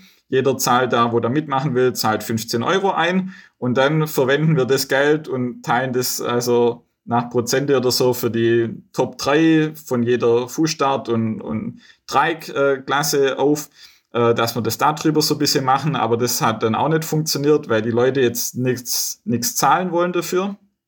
Oder äh, da konnte ich die einfach nicht, nicht begeistern. Und dann am Jahresende war es dann halt so, dass ich dann die, die Top-Flüge hatte. Dann hätte ich eh, ich habe auch 35, äh, 15 einzahlt und hätte dann irgendwie 35 oder so nachher wieder gekriegt. Und dann habe ich aber die anderen ähm, Piloten, wo quasi bei der Finanzierung mitgemacht haben, äh, kontaktiert und hat gesagt, okay, also irgendwie, das hat jetzt nicht ganz so funktioniert, wie das eigentlich gedacht äh, war. Ich würde jetzt vorschlagen, dass wir das jetzt nicht auszahlen, wo ich ja dann auch noch einen, einen guten Teil kriegen würde, sondern ich habe mich dann mit den Leuten von X-Contest in Verbindung gesetzt und es gibt halt die Möglichkeit, nationale Wertungen zum Beispiel zu machen und es kostet dann einen Betrag X als Grundgebühr und dann ähm, paar Euro pro Pilot, wo der nachher teilnimmt, wo der nachher in der Wertung steht. Und äh, dann habe ich gesagt, okay, lass uns doch das Geld äh, nehmen und äh, dann richten wir da diese Grundgebühr, können wir damit abdecken. Und äh, dann habe ich zum Beispiel mit dem Dulf äh, Kontakt aufgenommen über den Sportreferent und gesagt, ich würde hier jetzt mal sowas machen und versuchen die Leute da ein bisschen zu motivieren. Und die haben das jetzt auch mit äh, unterstützt und haben da jetzt quasi auch äh, was dafür gezahlt, ähm, dass diese Kosten, äh, was da entstehen, dass das dann äh, mit gedeckt ist und dass wir dann auch ein Budget haben, um dort äh, nachher Preise zu kaufen, äh, dass wir den, ja, dass ich den Leute dann entsprechend da nachher was zukommen lassen kann. Und jetzt dieses Jahr funktioniert es besser. Es ist zwar, ich habe am Anfang gedacht, ja, du musst jetzt halt einmal das Ding aufsetzen und die Texte übersetzen, deutsches Regelwerk und so. Viel Arbeit einmal, aber dann ist das erledigt. Aber ich habe das bisschen unterschätzt, äh, was dann jetzt am Anfang Probleme mit Registrierung, dann war das äh, Setting von dem Contest, gab es da noch ein paar Fehler, dann wurden Flüge nicht, konnten nicht hochgeladen werden, dann äh, war ich da jetzt doch auch wieder relativ viel beschäftigt. Aber jetzt mittlerweile läuft so halbwegs und wir haben jetzt bald, glaube ich, knapp 50 Piloten jetzt schon mal, wo da jetzt mitmachen. Und ich bin da dran mit Magazinartikel und verschiedene Art und Weise einfach zu versuchen, das bisschen zu steigern. Und ähm, da werden jetzt sicherlich jetzt nicht alle anfangen, da große äh, 100 Kilometer Träge zu fliegen, aber es sind jetzt schon ein paar Piloten dabei, ähm, die da jetzt ihren Spaß drin entdeckt haben und jetzt hat sich äh, steigern und jetzt über 100, 150 Kilometer schon kommen. Und äh, dafür muss ich dann sagen, ja, dann hat sich für mich schon gelohnt. Ähm, und jetzt muss man einfach schauen, wie man das dann in die nächsten Jahre noch ein bisschen ausbauen kann, dass man da den, den Spaß äh, noch, noch weiter äh, erhöht. Und ähm, ja, dass die Leute einfach da ein bisschen aktiver sind und nicht nur planlos in der Gegend rumfliegen, sondern sich da Ziele setzen. Und man lernt da einfach auch viel mehr da, äh, davon, wenn man dann zum Beispiel ins Wetter mal reinschauen muss. Wenn ich jetzt weiß, ich drehe jetzt heute Abend nur meine, meine Runde um Platz, da mache ich mir da jetzt ums Wetter dann weniger Gedanken. Und wenn die jetzt aber selbst, wenn die nur 50 Kilometer fliegen wollen, dann gucken sie vielleicht trotzdem erstmal in der Wind, schauen, okay, wie ist der Wind, ja, wie könnte ich jetzt mein Dreieck legen und lernen da auch dann was dazu. Da muss man aber auch wieder sagen, dass du, auch wenn das gar nicht so geplant war, aber 2011 mit deiner Namenswahl Paramotor Germany ja eigentlich schon, schon durchaus ähm, gut ins Schwarze getroffen hast, weil wenn du jetzt sagst, okay, jetzt heißt der Cup halt auch Paramotor Germany, das kann man ja auch als solchen verstehen, dass es wirklich als national so heißen würde, aber dann ist es letzten Endes auch Werbung für dich. Also das ist ja geschickt eingetütet, auch wenn es eher Zufall letzten Endes war. Spielst du eigentlich beim Dulf selber auch eine Rolle? Also hast du da, da irgendwie ähm, eine Aufgabe bei denen? Ähm, ich bin da jetzt nicht in der, in der Vorstandschaft oder so. Ich war, ähm, habe schon Kassenprüferamt äh, übernommen.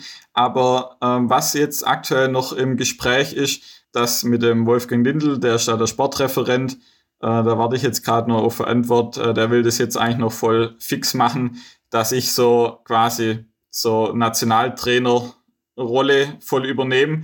Ähm, der hat ja vor ein, zwei, drei Jahren auch schon mal äh, gesucht, ob sich da jemand meldet. Da kam, kam dann kein, keine Rückmeldung. Und äh, mittlerweile, nachdem ich jetzt quasi eh der Einzige bin, wo das so ein bisschen aktiver ist und auch äh, schaut, da Wissen weiter zu reichen, zu vermitteln, war es dann einfach der Punkt, wo ich gesagt habe zu ihm, ja, also ich würde mich da jetzt anbieten.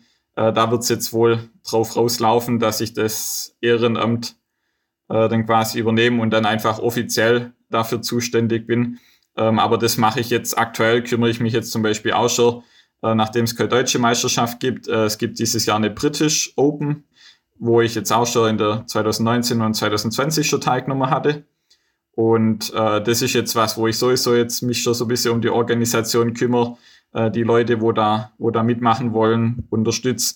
Und äh, ja, das werde ich dann quasi halt so in offizieller Funktion dann demnächst vielleicht noch machen. Aber in meiner eigentlichen Tätigkeit wird sich dadurch nicht wirklich was ändern.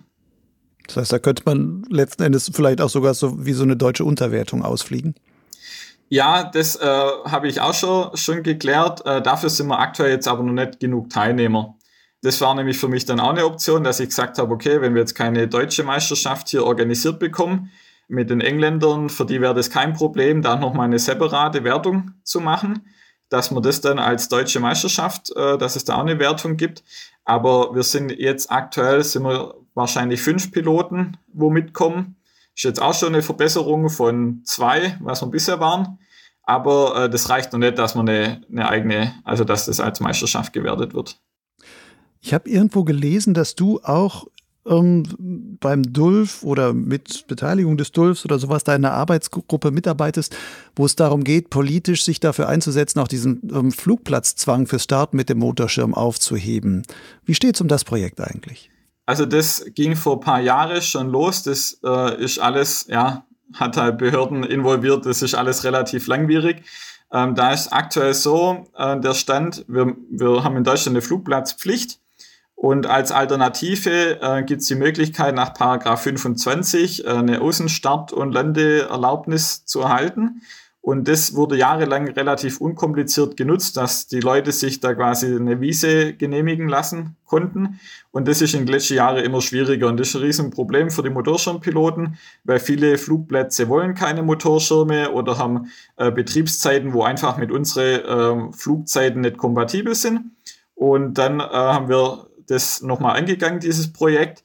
Der Stand ist so, dass wir einen Fachanwalt damals dazugeholt haben, der quasi ein Gutachten erstellt hat, ähm, wo wir darstellen, dass da einfach Handlungsbedarf ist und äh, dass wir da auch eine, eine mögliche Lösung ähm, aufgezeigt haben in Form von einer Außenstarterlaubnis, ähnlich wie jetzt die Ballonpiloten, dass man zum Beispiel irgendwie nochmal eine kleine Schulung oder eine Einweisung machen muss ähm, und dass man dann ähm, vereinfacht, äh, nicht über Regierungspräsidium und so äh, sondern auf einfachem Wege sich äh, eine Wiese, äh, eine Genehmigung einholen kann.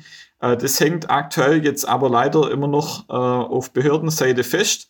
Äh, für uns ist jetzt also positiv ist, dass es noch keine Absagen oder so gab.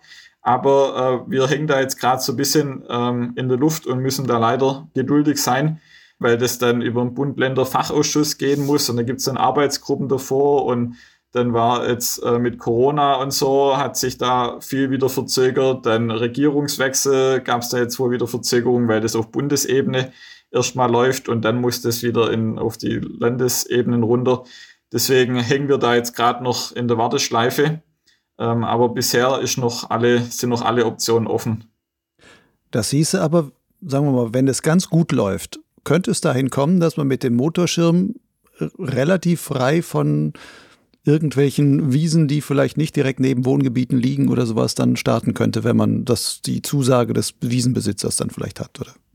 Also es wird, es wird nicht möglich sein in Deutschland, dass man wie jetzt in Italien oder so rein ähm, Genehmigung vom Grundstückseigentümer, dass ich dann einfach auf eine Wiese gehen kann und starten kann. Äh, das werden wir jetzt wohl hier nicht erreichen. Das Ziel wäre aber, aktuell muss man die Gemeinde und Naturschutz und dann geht das alles zum Regierungspräsidium. Das ist ein riesen Trara und so viele Stellen, wo da mitsprechen und dann natürlich auch viel Risiko, dass da irgendeiner sagt, ja, hm, aber mir ist das eigentlich nicht so recht. Ähm, und deswegen ist das Ziel, dass man das ähm, deutlich vereinfacht, äh, dass man das dann auf äh, lokaler Ebene ähm, sich da äh, eine, eine Genehmigung, einen Stempel, sage ich mal, abholt. Ganz so paradiesisch wie jetzt äh, Italien, Frankreich werden wir es nicht schaffen, aber ähm, wir hoffen, dass wir das dann so weit wieder erleichtern können, dass das einfach für mehr Piloten wieder umsetzbar ist. Weil aktuell gibt es auch manche Bundesländer, da funktioniert das wunderbar. Die schicken da äh, eine E-Mail, mit einem Screenshot von Google Earth und die Koordinaten und noch die Genehmigung vom Grundstückseigentümer und dann, wenn der Gemeinderat noch zustimmt, dann winkt der Sachbearbeiter das dann einfach durch.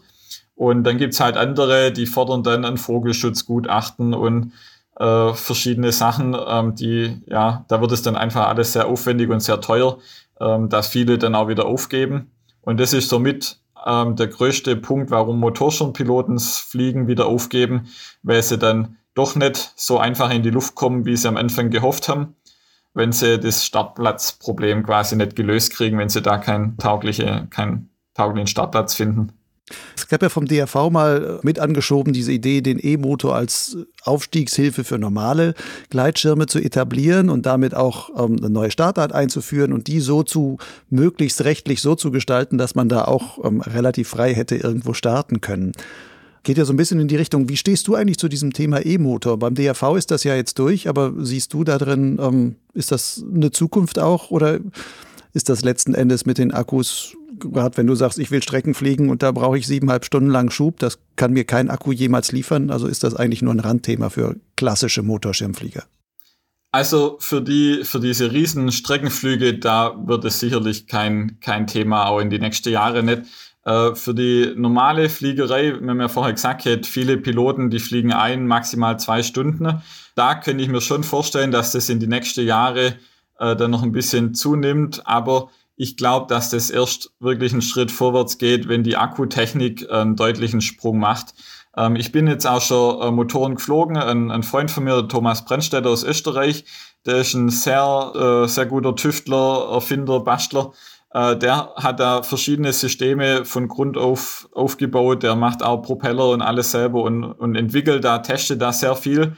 Ähm, von dem bin ich aus Systeme schon geflogen. Wir waren ähm, vor paar Jahren in Zell am See bei der Ionica. Das war so ein E-Mobilitätsevent. Äh, da waren wir dann als, als Showteam dabei, haben das vorgeführt, was da so möglich ist, heutzutage auch schon bei tragend. Aber ähm, da kommt man mit einem effizienten Schirm, ist der aktuelle Stand, sag ich mal, so eine Dreiviertelstunde, vielleicht eine Stunde ähm, als Fußstarter. Ähm, und da ist einfach jetzt gerade das Problem, dass äh, das Gewicht, was die Akkus haben und die Kapazität, da kann, das kann halt nur bei weitem nicht mithalten äh, mit einem Verbrennermotor. Da habe ich dann so hohes Gewicht auf dem Rücken. Wenn ich da jetzt im Vergleich so, einen, so einen kleinen, ähm, ich habe einen Eclipse Atom 80, der wiegt leer 19 Kilo. Und äh, wenn ich da jetzt nur vier Liter reinmache, äh, dann kann ich da auch eine Stunde mit fliegen. Wenn ich jetzt gerade auch weitere Strecken fliegen will, kommt immer noch dazu, da muss ich halt beim Start das Gewicht tragen. Ähm, auch bei der Landung ist dann schon mal wieder leichter und vor allem kann ich es halt nach dem Flug einfach kurz wieder auftanken. Ich denke, da ist aktuell die Preise sind einfach halt für viele äh, da dann auch das Hindernis, weil da jetzt über 10.000, 12.000 Euro für ein E-Motorsystem auszugeben, wo jetzt, wo man dann 40 Minuten fliegen kann, wo aber jetzt auch noch keiner sicher sagen kann, wie viele Jahre die, die Akkus halten, ähm, weil auch wenn die jetzt 1000 Zyklen schaffen, äh, wenn ich jetzt vielleicht seltener fliege, äh, viele Piloten, die fliegen halt vielleicht auch nur zehnmal im Jahr. Und wenn der das dann nicht regelmäßig lädt, dann gehen die Akkus kaputt oder so. Das, ja, würde einfach, glaube ich, noch ein bisschen Zeit brauchen, aber grundsätzlich ist sicherlich interessant, ist auch für viele Piloten interessant, äh, wenn man da keine, keine Einstellarbeiten mehr hat. Äh, es gibt mittlerweile sehr viele Motoren, wo da völlig problemlos mit Vergaser einstellen laufen, aber es gibt halt immer auch wieder Fälle, wo man da technisch dann äh, was machen muss und das liegt halt auch nicht jedem. Ähm, ich denke, da wäre das sicherlich interessant, aber aus meiner Sicht dauert es einfach, bis die Akkus besser werden. Wie lange schätzt du das? Von deinem Wissen her? Da, da müssen wir eher Automobilindustrie oder so fragen, was die sagen. Wie, da bin ich nicht, nicht intensiv genug in dem Thema, um zu, zu wissen, wie da der Markt gerade ist, weil man da erwarten kann, dass sich da äh, deutliche Verbesserung ergibt. Also es kommt immer darauf an, wer jetzt da 20, 30 Minuten fliegen will, der hat, äh, findet da sicherlich auch jetzt schon taugliche Systeme, auch wenn das alles dann noch sehr kleine Serien immer sind. Aber ähm, ja, für die Masse ist aktuell aus meiner Sicht noch nicht geeignet. Lass uns noch mal ein bisschen ganz woanders hinschauen. Ich sag mal die, die dunkle Seite des Motorschirmfliegens. 2016 hattest du einen relativ ja, schweren Unfall mal mit dem Motor. Was ist da passiert? Ich hatte einen Unfall beim, beim Starten, beim Anlassen von dem Motor. Äh, da, damals bin ich nach Schweden gereist im Frühjahr. Das war am 1. April ist das dann passiert. Äh, zu so einem Motorschirmtreffen auf einem zugfrorenen See im Polarkreis. Und ich habe meine Ausrüstung im Flugzeug mitgenommen, hatte das dann oben alles in Ruhe aufgebaut und habe den Motor aufgesetzt und wollte den anziehen. Also der hat einen, einen Seilzug, einen Handstarter und habe zogen und zogen und zogen und der wollte einfach nicht anspringen. Und ich hatte den Motor nur relativ neu und ähm, habe dann gedacht, ja, vielleicht habe ich zu viel Sprit äh, da hochgepumpt in den Vergaser, dass er abgesoffen ist ähm, und habe den dann nochmal abgesetzt, habe das nochmal alles gecheckt und zu dem Zeitpunkt hatte ich eigentlich schon zwei Jahre lang immer zu den Leuten gesagt, setzt euren Motor auf den Rücken, wenn ihr den anmacht, dass falls der jetzt hochdrehen sollte, weil irgendwas schief läuft, dass ihr da ein bisschen besser geschützt seid. Und ähm, habe an dem Tag das aber selber missachtet. Und nachdem ich das dann auf dem Rücken das erst nicht geklappt hat, dann habe ich ihn runter, habe das äh, nochmal kontrolliert und habe dann ich habe mich schon vorbereitet. Ich habe den Motor so hingestellt, dass der seitlich quasi an meinem Bein flächig anlag, dass ich das oben gut halten konnte. Ich habe sichergestellt, dass mein Daumen direkt über dem Stoppknopf ist und äh, dass nichts vorne auf den Gasgriff drückt, dass ich nicht außer Sehen Gas geben kann. Und habe dann äh, mit der anderen Hand äh, den Starter gezogen und dann habe ich eine Zündung gehört. Und dann war ich eigentlich erleichtert und dachte, okay, perfekt, weil das Wetter war auch super. Äh, jetzt äh, läuft er dann gleich und dann kann ich aufliegen gehen und habe dann nochmal gezogen und dann habe ich, ich habe noch geschnallt, dass das vom, vom Sound her habe ich gleich gehört, dass der, dass es zu hoch dreht.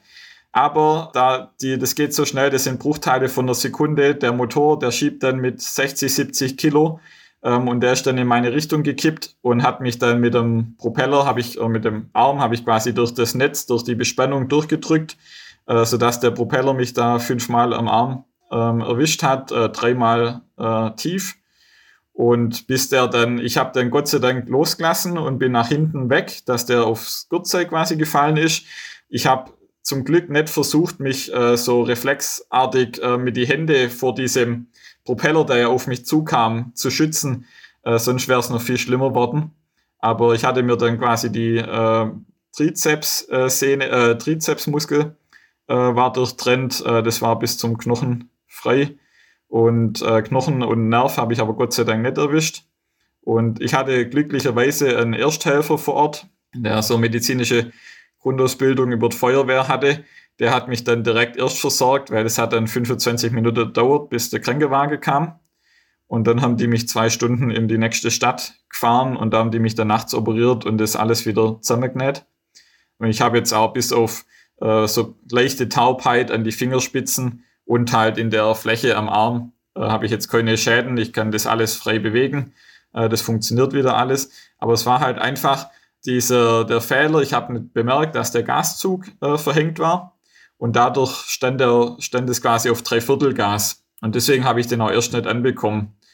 Das ist halt einfach ein Risiko, wo manche gern so ein bisschen verdrängen, diese Unfälle, äh, war für mich dann auch damals das Thema. Ich habe im Krankenwagen habe ich schon äh, zu der ähm, Sanitäterin, wo da dabei war, gesagt, wenn wir nachher im Krankenhaus sind und die das aufmachen, dann muss sie mir da ein Foto davon machen.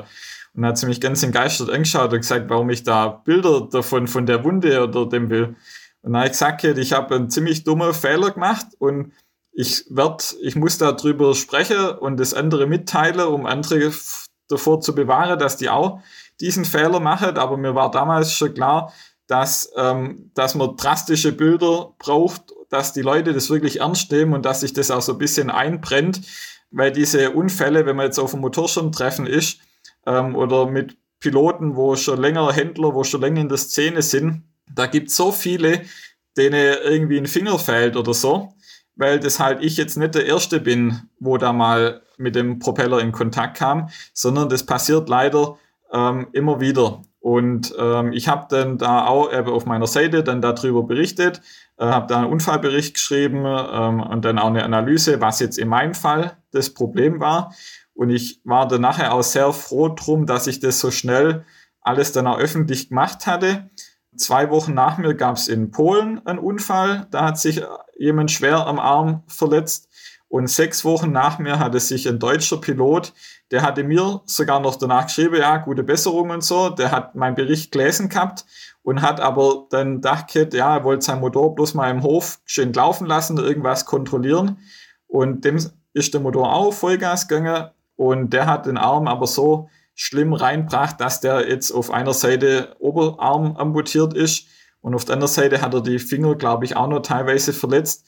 Das war für mich dann natürlich auch erstmal ein großer Schock, weil wenn jetzt halt so ein Arm weg ist, wenn, wenn dir eine Seite fehlt, da ändert sich dein ganzes Leben. Das, ähm, da ist ja Beruf, alles ist nicht mehr wie vorher. Und für mich war aber diese große Erleichterung, dass ich nach meinem Unfall das alles so schnell öffentlich gemacht hatte, weil ich dann wusste, okay, mehr, mehr konnte ich nicht machen. Der, ich habe dafür gesorgt, dass das zugänglich ist. Und er hatte das sogar gesehen. Und wenn dann jetzt jemand trotzdem den Motor am Boden startet, ähm, ich sehe das auch immer wieder, wenn ich jetzt am Motorschirmtreffen oder Veranstaltung bin. Ähm, da gibt es genug Leute und ich bin da jetzt keiner, wo dann da jeden belehrt und sagt, hier, du darfst das nicht. Aber ich weise halt die Leute darauf hin, dass sie da sich am Risiko aussetzen äh, und dass ich empfehle würde, das anders zu machen. Und jeder, wo man, jeden, wo man davor schützen kann, dass sowas passiert, ist gut. Und jedem, wo trotzdem ein Unfall passiert, ist, ist einfach traurig. Ähm, aber das wird halt gern verdrängt. Und nach meinem Unfall kam ich auch mit vielen Leuten in Kontakt, wo mir dann gesagt haben, ja, hier, das ist mir auch schon passiert oder äh, ich hatte sowas auch schon und der verzählt und der verzählt. Und dann denke ich, ja, Leute, aber warum, warum kriegt man das nirgends mit?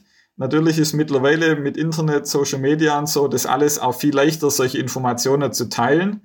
Aber das ist halt auch einfach so Tabuthema, wo man dann nicht drüber redet, weil man hat halt einen Fehler gemacht und äh, da ist man dann nicht stolz drauf und dann wird es halt lieber verschwiegen und auch große namhafte Piloten aus der Motorschirm-Szene, wenn die solche Unfälle teilweise haben oder hatten, die sind dann halt mal für vier, sechs Wochen weg vom Bildschirm und äh, dann sind die einfach wieder da und da wird aber einfach ungern drüber geredet und dann so im Nachhinein kriegt man mit oder wenn der dann ein T-Shirt anhat, sieht man, oh, der hat da jetzt auch hier äh, das Brandmal ist da auch jetzt gezeichnet. Und das ist auch halt so ein Punkt, wo ich denke, da muss man einfach mehr drüber reden und dieses Bewusstsein schaffen, weil das Motorschirmfliegen ist so schön und geniales Hobby, aber der, der Propeller, der verschafft uns halt nicht nur Spaß, sondern das ist einfach äh, ein Stück Carbon, wo sich mit sehr hoher Geschwindigkeit dreht und da sind Kräfte am Werk, ähm, die mir nicht aufhalten können und wo man sich einfach bewusst sein muss, wo man nicht schönreden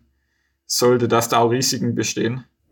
Würdest du denn sagen, von dem, was du so mitbekommst, ist das Motorschirmfliegen riskanter oder gefährlicher als normales Gleitschirmfliegen? Grundsätzlich würde ich eigentlich ganz klar sagen, dass es sicherer ist, weil ich eben, die allermeisten Piloten sind morgens und abends in ruhiger Luft unterwegs. Ähm, das heißt, äh, durch äußere Einflüsse dass man jetzt eine schwere Klappe oder so hat, äh, wo dann zu einem Absturz führen, wo ich vielleicht nicht mehr rechtzeitig die Rettung rauskriege, das gibt's im Motorschirmsport fast gar nicht. Es ist letztendlich halt auch einfach der Faktor Mensch. Es gibt immer wieder mal tödliche Unfälle, wenn sich Leute überschätzen. Das ist so ein bisschen das Problem, dass halt der Trend immer kleiner, immer schnellere Schirme, immer wildere Manöver. Die, die sehen dann auf YouTube ein Video, wo einer Barrel Rolls fliegt und krasse Wingover. Und dann wollen die das halt auch und sind sich aber halt nicht bewusst, dass der Pilot da jetzt vielleicht fünf Jahre lang sich Stück für Stück daran getastet hat und äh, 200 Stunden im Jahr fliegt. Und äh, in dem Punkt, da gibt's natürlich äh, hin und wieder mal Unfälle, wo sich Leute überschätzen. Ähm, und ansonsten ist einfach der Punkt, dass man mit der Ausrüstung nicht entsprechend umgeht, dass es da teilweise Unfälle gibt. Aber äh, solange man da einfach seinen Vorflugcheck ordentlich macht ähm, und es jetzt in der Luft nicht übertreibt, kann uns von außen, also Materialdefekte oder so, das gibt's ja jetzt sicher eigentlich generell kein großes Thema mehr. Die, der Stand ist ja da mittlerweile einfach so hoch, dass man das Motorschirmfliegen so sicher betreiben kann, äh, weil ich jetzt halt kein Risiko durch irgendwie Thermik oder so normal habe. Deswegen ja, eigentlich würde ich sagen, es wäre es sicherer. Es gibt ja auch so ein paar Piloten, du hast gerade schon gesagt, Barrel Roll und sowas, die wirklich auch mit dem Motorschirm ähm, Acro fliegen. Bis hin zu, habe ich glaube ich auch mal im Video irgendwo gesehen, dass einer wirklich auch in Infinity Tumbling mit dem Motor am Rücken geflogen ist, was ich mir mit dem ganzen Gewicht und sowas ja noch mal schwieriger und wahrscheinlich auch deutlich riskanter dann noch vorstelle. Also wenn du da dann in die Kappe fällst, dann hast du wahrscheinlich überhaupt gar keinen Spaß mehr. Interessiert dich sowas? Also wäre das etwas für dich oder sagst du nein, auch aus dieser Erfahrung mit, ich hatte schon mal einen Unfall, auch wenn es jetzt kein Unfall im direkten Flug war. Ich bin eigentlich eher von der vorsichtigen Sorte. Ja, also es ist so, ich ähm, bin auch mit, mit einigen Akro-Piloten. Es gibt die Akro Malagitas, äh, das sind drei Brüder aus Spanien. Äh, bei denen war ich vor ein paar Jahren auch schon äh, in Spanien unten und, und bin mit denen gut befreundet. Äh, die haben lange Zeit, waren das dann die drei von fünf Leute, wo Infinity Tumbling geflogen sind und dann Stück für Stück gab es dann immer mehr Piloten. Mittlerweile fliegen es relativ viele. Ähm, ja, also was heißt relativ? Ist jetzt nicht in Deutschland, dass jeder zweite in Infinity Tumbling fliegt, aber weltweit ähm, gibt es jetzt mittlerweile sicherlich 50 Piloten, wo mit Motorschirm sämtliche Akromanöver bis Infinity Tumbling fliegen.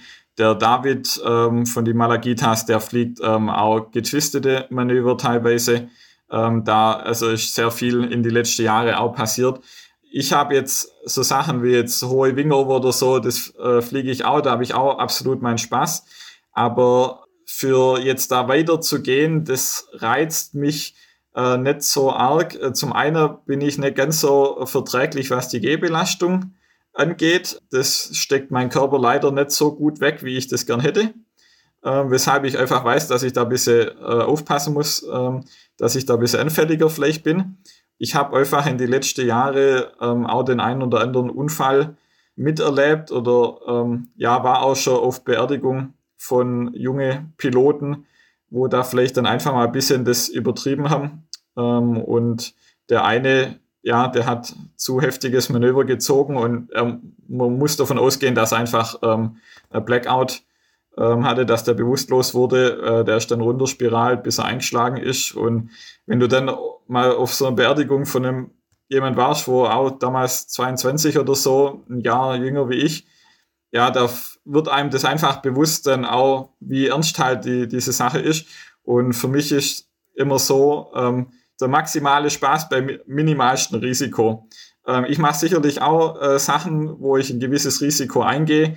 Äh, wenn ich jetzt mit einem Foodtrack fliege, mit die Füße über übers Gras streif oder irgendwo am flachen Gewässer, das am Wasser, da habe ich einen riesen Spaß dran.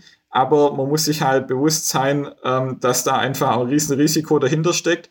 Und so ein Foodtrack im Wasser, das, auch wenn das jetzt hundertmal in der großen Pfütze auf dem Feld oder so dann wunderbar funktioniert oder irgendwo in einem flachen Gewässer, wenn man das jetzt in einem Fluss macht, ist das einfach wieder eine ganz andere Sache, weil es reicht halt, dass du einmal ein bisschen zu viel eintauchst oder dass hinten zu viel Wasser hochspritzt, dass dein Riemen nass wird, dass der Prop durchdreht oder der Riemen durchrutscht, äh, dass du nämlich den Schub hast und wenn du dann plötzlich mit Motor im Wasser und dann auch noch im bewegtem Wasser bist, ist das halt einfach totale Katastrophe. Und äh, deswegen bin ich jetzt schon ein Pilot, wo äh, immer so abwägt, wie viel Risiko gehe ich ein.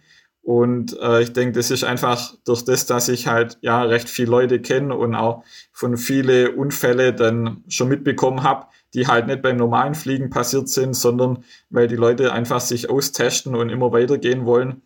Ja, ist einfach diese, diese Sorge, ähm, irgendwann mal so einen Unfall zu haben. Und wenn man halt Angehörige von jemand anders gesehen hat, äh, die da nachher trauern, ähm, und selbst wenn man jetzt nicht drauf geht dabei, das reicht schon, dass man dann nachher irgendwie äh, schwer verletzt ist.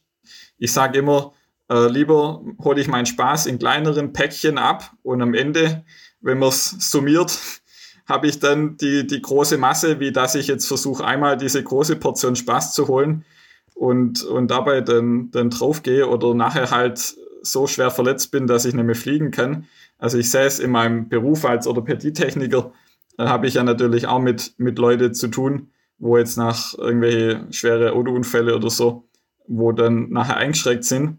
Vielleicht spielt es auch eine Rolle, dass mir das da dann so ein bisschen mehr vor Augen äh, liegt, wie sich dein Leben da ändert, wenn du dann plötzlich so viel Hilfsmittel und so brauchst. Ja, deswegen versuche ich da immer einen guten Mix zu finden, äh, dass ich das nicht ausreiz bis zum geht nicht mehr. Lassen wir mal diese dunklen Seiten der Motorschirmfliegerei beiseite und widmen uns zum Ende nochmal so ein bisschen den, den schönen Sachen. Du darfst ruhig auch gerne mal ein bisschen Werbung machen. Nenn mir einfach mal ein paar Argumente, warum ich mit dem Motorschirmfliegen anfangen sollte als Gleitschirmflieger. Ja, also das, das Schöne am Motorschirmfliegen, man, viele machen den Fehler, glaube ich, dass sie das so eins zu eins vergleichen ähm, oder versuchen zu vergleichen. Ich sage häufig, ähm, das mit dem Motorschirmfliegen und mit dem Gleitschirmfliegen, ich sehe das eher wie jetzt Fahrradfahren und Motorradfahren zum Beispiel. Das hat jetzt beides zwei Räder, aber ich bewege mich, ich habe einfach ganz andere Möglichkeiten. Wenn ich jetzt mit dem Gleitschirm habe ich meinen Spaß, äh, wenn ich jetzt da in der Thermik äh, mich da hochkurbel oder letztes Jahr beim, beim Teammeeting in Frankreich, dann waren wir alle mittags beim Bergfliegen und dann bin ich schier abgesoffen und hab's dann, ich war, wollte eigentlich schon landen gehen und Höhe abbauen und dann plötzlich hat's getragen und dann, wenn ich mich da wieder hocharbeiten kann, da habe ich absolut meinen Spaß und das hat seinen ganz eigenen Reiz. Aber äh, beim Motorschirmfliegen sind es dann einfach andere äh, Punkte. Ich kann halt an Orte fliegen oder zu Zeiten fliegen, wo ich jetzt mit dem Gleitschirm einfach da nicht hinkommen würde. Und ich sage mal so, wenn man jetzt Sonnenuntergang, das kriegt man noch eher hin mit dem Gleitschirm und jetzt sowas wie mal einen Sonnenaufgang ähm, aus der Luft anzuschauen. Oder wenn sich jetzt irgendwo ähm, kleine Wölkchen bilden, dass man dann, äh, je nachdem, wo man dann unterwegs ist, äh, sofern es legal ist, da mal drüber steigt und sich das von oben anschaut.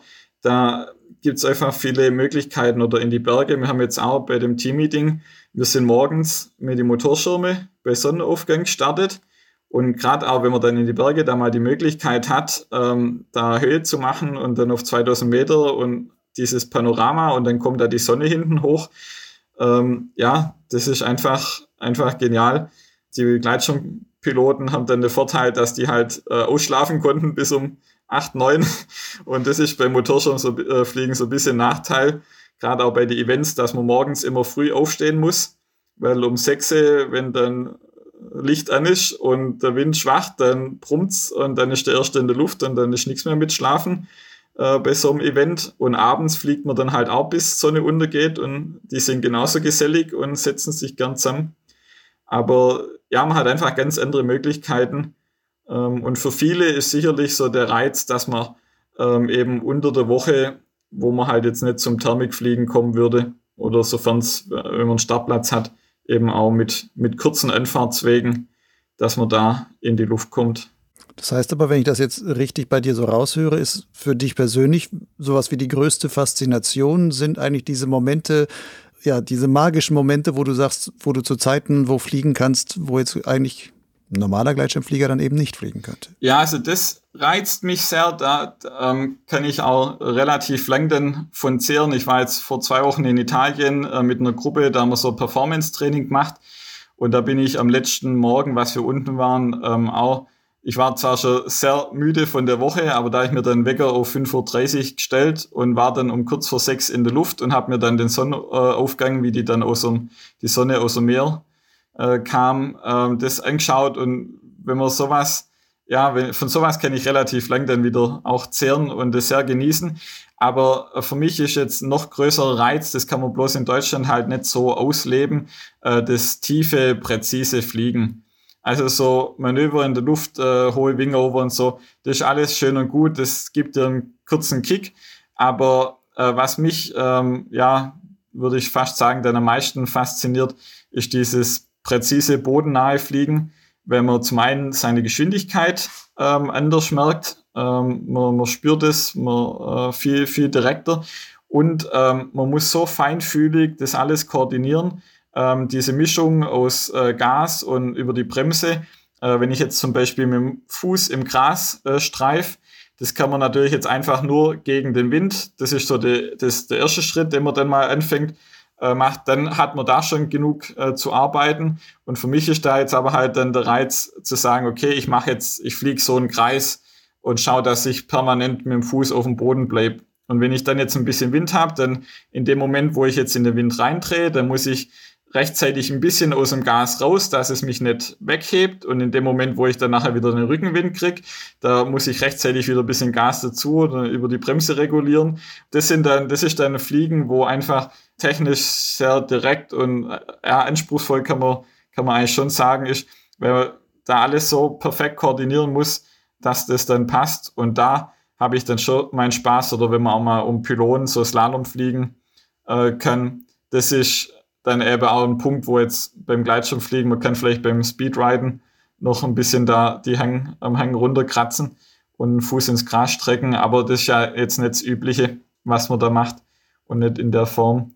Also das ist für mich dann nochmal so ein, so ein riesen Reiz und Spaß, wo ich jetzt mit dem Gleitschirm nicht haben könnte ohne Motor. Gibt es denn Dinge, für die du normale Gleitschirmflieger manchmal beneidest? Also beneiden. Ähm, ich beneide sehr oft ums Ausschlafen morgens. Ähm, wenn, wenn wir da einfach dann, gerade auch wenn wir so ein Teammeeting haben, wo Motorschirm- und Gleitschirmpiloten zusammenkommen ähm, und wir dann alle abends noch lang da sitzen und wir Motorschirmpiloten dann aber trotzdem morgens um halb sechs oder um fünf aufstehen äh, und zu einem Startplatz fahren, um dann äh, Videos äh, zu filmen, Bilder zu machen in dem guten Licht morgens. Da beneide ich dann die Gleitschirmpiloten schon, dass die jetzt alle nur schlafen können. Ähm, ansonsten beneiden gibt's jetzt eigentlich nicht so viel. Was ich sehr bewundere, ist einfach, wenn ich jetzt anschaue beim, beim Streckenfliegen, ähm, was, was, was da ja, Leute einfach können, äh, wie weit die äh, kommen, weil ich einfach die, dafür fliege ich nicht, nicht genug in die Berge oder äh, generell nicht genug rein mit Gleitschirm, dass ich sehen oder das so gut mir vorstellen kann, wo kommt jetzt da vorne, wo könnte jetzt da der nächste Bart stehen, wie komme ich da weiter? Und deswegen würde ich jetzt beim Gleitschirmfliegen, da bin ich jetzt nicht der Streckenflieger, äh, weil das mache ich dann einfach zu selten. Ich, da schaue ich dann auch, dass ich meine Höhe mache. Ähm, und, und, aber so immer so im, im Gleitwinkelbereich, sage ich mal, bleibt. Da gehe ich jetzt, traue ich mich nicht groß weg, weil ich da einfach nicht die Erfahrung habe. Und äh, da bewundere ich schon so die, die Leute, äh, wo, das, wo das können und wo das so zuverlässig dann auch wieder zurückkommen und äh, solche Strecken machen und sich da einfach auch, ähm, wenn die jetzt losfliegen oder so, zum Beispiel die Ulrike, äh, die war ja auch schon hier bei dir, äh, die kenne ich über das BGD-Team aus Norwegen. Und wenn ich mir da ihre Touren anschaue oder vom Marcel, ähm, wenn die so Biwak-Touren machen und sagen, okay, ich fliege da jetzt einfach mal los, irgendwo in die Berge rein und übernachte da und ich traue mir zu, dass ich da dann auch nachher wieder zurückkomme. Äh, das ist einfach was, wo, wo ich mir äh, nicht, nicht äh, ja, wo ich einfach nie die, die Fähigkeiten, Fertigkeiten dazu hätte. Und das bewundere, bewundere ich schon sehr, äh, was da möglich ist. Ulrike ist Ulrike Jüse und die war jetzt am Anfang dieses Jahres mal hier im Podcast und hat dann von ihren ähm, Hike-and-Fly-Abenteuern in Norwegen erzählt. Eine sehr, sehr schöne Folge von, von Potsglitz, finde ich. Also lohnt sich auf jeden Fall, das nachzuhören. Jetzt ganz zum Ende darfst du noch eine kleine Anekdote erzählen. Ich hörte, du hast im vergangenen Jahr einen erfolgreichen Heiratsantrag beim Motorschirmfliegen gemacht.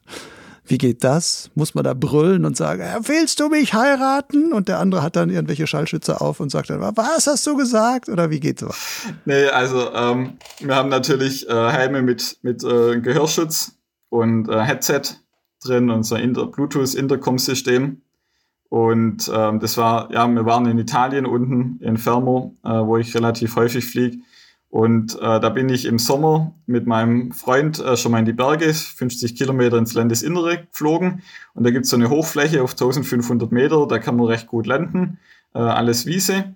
Und mein Plan war eigentlich äh, mit meiner Freundin, wo wir im Herbst dann unten waren, dass wir dort, ähm, ich mit ihr im Tandem-Dreieck, mein Kumpel mit dem Fußstadtmotor, dass wir dann mit Zelt und, äh, nicht Zelt, sondern Tarp und Schlafsack und Isomatte bepackt äh, dahinter fliegen und dann da oben abends einlanden, äh, da Biwak machen. Und dann wollte ich sie eigentlich da fragen. Und das hat dann aber nicht funktioniert äh, vom Wind und Wetter. Und dann ist es schon kalt äh, worden. Dann ähm, musste ich den Plan verwerfen. Und dann sind wir an, äh, wo sich dann nachmittags an einem Tag äh, konnten wir Tandem fliegen am Strand. Und wo wir dann wieder zurückkommen sind zum Flugplatz, habe ich gedacht, okay, jetzt muss ich die, die letzte Gelegenheit nutzen, die nächsten Tage wird es jetzt schlecht. Und dann sind wir, äh, haben wir einen Tandem-Fußstart gemacht. Äh, der war relativ anspruchsvoll, weil da dann fast kein Wind war ähm, an dem Flugplatz. Und dann, äh, wenn man so eng voreinander ähm, auf einer Ebene rennen muss mit Gewicht im Rücken und so, ist das dann einfach noch mal ein bisschen schwerer wie am Hang. Aber wir sind dann gut in die Luft gekommen dann hat natürlich erstmal mein, mein Headset äh, hat sich kurz nicht verbunden. Dann musste ich äh, ihr noch äh, einmal das Bluetooth zurücksetzen, äh, dass wir dann miteinander reden konnten. Und äh, dann habe ich ihr halt ja erzählt, was eigentlich mein Plan gewesen wäre. Und habe gesagt, dass ich halt gedacht habe, äh, dass das dann dort oben ähm, eine gute Gelegenheit gewesen wäre, zu fragen, ob sie mich heiraten will. Und dann hat es kurz eine Sekunde ge gebraucht, bis es kapiert hat, was ich jetzt gerade voll will. Und ich hatte den Ring ähm, in, der, in der Tasche dabei. Und eigentlich habe ich gedacht, ja, das, den binde ich dann an, aber dann war plötzlich Sonnenuntergang und keine Zeit mehr. Und dann habe ich den vorsichtig aus meiner Tasche rausgezogen und nach vorne äh, gestreckt und die Box aufgeklappt äh, und geschaut, dass er ihn gleich ansteckt, dass, dass der uns nicht verloren geht. Aber das hat dann alles sehr gut funktioniert. Hat der über Handschuhe drüber gepasst oder hatte die gar keine Handschuhe an? Nee, da hat sie keine Handschuhe angehabt. Seid ihr jetzt verheiratet dann mittlerweile? Nee, das ist jetzt erst im August, soweit dieses Jahr. Okay. Wie groß wird das Leid einer Moshi-Fliegerfrau, wenn ihr Mann ständig von großen Streckenflugabenteuern träumt und dann immer abends sagt, na, nach der Arbeit, du Schatz, ich bin noch zwei Stunden am Flugplatz und bin dann noch erstmal unterwegs? Ja, also da, da ist man manchmal schon dann auf großes Verständnis angewiesen. Äh, mein Vorteil ist, dass er mich, also dass ich schon seit sie mich kennt, äh, so aktiv bin und dass sich jetzt äh, durch Corona das eher sich etwas beruhigt hat. Äh, ich habe dafür mir so neue Projekte wie jetzt diese ganzen Sachen da aufgeladen, aber äh, ich bin jetzt eben aktuell nicht mehr jedes Wochenende irgendwo am Flugplatz. Aber was halt schon vorkommt, jetzt gerade an meinem Geburtstag oder jetzt im, im März, da hatten wir, hatten wir Urlaub die Tage und dann muss ich auch sagen, du, ähm, hier an dem Tag, äh, da sieht jetzt das Wetter eigentlich ganz gut aus. Und wir wollten jetzt vielleicht am Bodensee, aber da könnte ich jetzt 400 Kilometer fliegen. Und äh, dann bin ich halt darauf angewiesen, dass ich da jemand habe, wo sagt, ja, also gut, dann gehen wir halt morgen, äh, übermorgen an den Bodensee. Ähm, und dann äh, mache ich jetzt, beschäftige ich mich anderweitig. Aber äh, das funktioniert Gott sei Dank äh, sehr gut. Dann wünsche ich dir eine wunderschöne Hochzeit und dass ähm, auch in den kommenden Jahren noch ganz viel Verständnis da ist, weil so wie ich deinen Enthusiasmus mitbekomme, wird das Motor-Gleitschirmfliegen auf jeden Fall noch viele Jahre äh, dich weiter begleiten und deine Partnerin wird sich einfach darauf einstellen müssen. Fliegt die selber? Also hat die selber einen Motorschein? Nee, also äh, Schein hat sie keinen. Sie fliegt äh, immer wieder gerne als Passagier mit, aber ähm, den Reiz, äh, das selber zu lernen, hat sie aktuell nicht und da äh, würde ich auch niemand dazu drängen. Das muss man schon selber wollen. Bene, vielen Dank für das Gespräch. Dankeschön. Und dir noch viele, viele schöne Flüge und dass auch diese 500 Kilometer demnächst irgendwann mal klappen. Ich gebe mir Mühe. Potsglitz gehört als Podcast zu meinem Gleitschirmblog Lugleits. Dort findest du auch die Show Notes zu dieser Folge Nummer 83 Paramotor mit Benedikt Bös samt einiger weiterführender Links. Lugleitz steht völlig werbefrei im Netz und zwar unter lugleitz.blogspot.com. Lugleitz schreibt sich L-U-G-L-I-D-Z. Wenn dir Potsglitz gefällt, dann empfiehl den Podcast doch weiter. Zum Beispiel mit einem guten Rating auf Apple Podcasts oder Spotify, einem Post auf Facebook oder Instagram oder direkt im Gespräch mit deinen Fliegerfreunden. Sehr gerne kannst du Potsglitz und Lugleitz auch finanziell unterstützen als Förderer. Podcast und Blog sind gerade in der Regelmäßigkeit und Professionalität, mit der sie erscheinen, mit viel Zeiteinsatz und auch einigen Kosten verbunden. Recherche, Redaktion, Aufnahme, Schnitt, Hosting und noch vieles mehr. Für die Höhe deines Förderbeitrags gibt es keine Vorgabe, nur die einfache Regel. Gib so viel, wie du es für richtig hältst, bzw. was dir so ein Angebot wert ist. Das kann einmalig sein oder auch ein wiederkehrender Dauerauftrag. Jeder Betrag hilft, dass sich Potsglitz und Lugleitz auch in Zukunft unabhängig und werbefrei halten kann. Wenn du unsicher bist, welche Summe vielleicht angemessen wäre, dann mache ich dir einen ganz unverbindlichen Vorschlag. Wie wäre es mit einem Euro pro Podcast-Folge und zwei Euro pro Lesemonat auf Lugleitz? Selbst zusammengerechnet ist das immer noch günstiger als die Abogebühren eines klassischen Magazins. Natürlich kannst du gerne erst ein paar Folgen hören und über Monate hinweg Lugleitz lesen und erst später einen gesammelten Förderbeitrag leisten. Zahlungen sind ganz einfach per PayPal oder Banküberweisung möglich. Alle nötigen Daten findest du auf meinem Blog Lugleitz und zwar dort auf der Seite Fördern. Bis zum nächsten Mal. Ciao.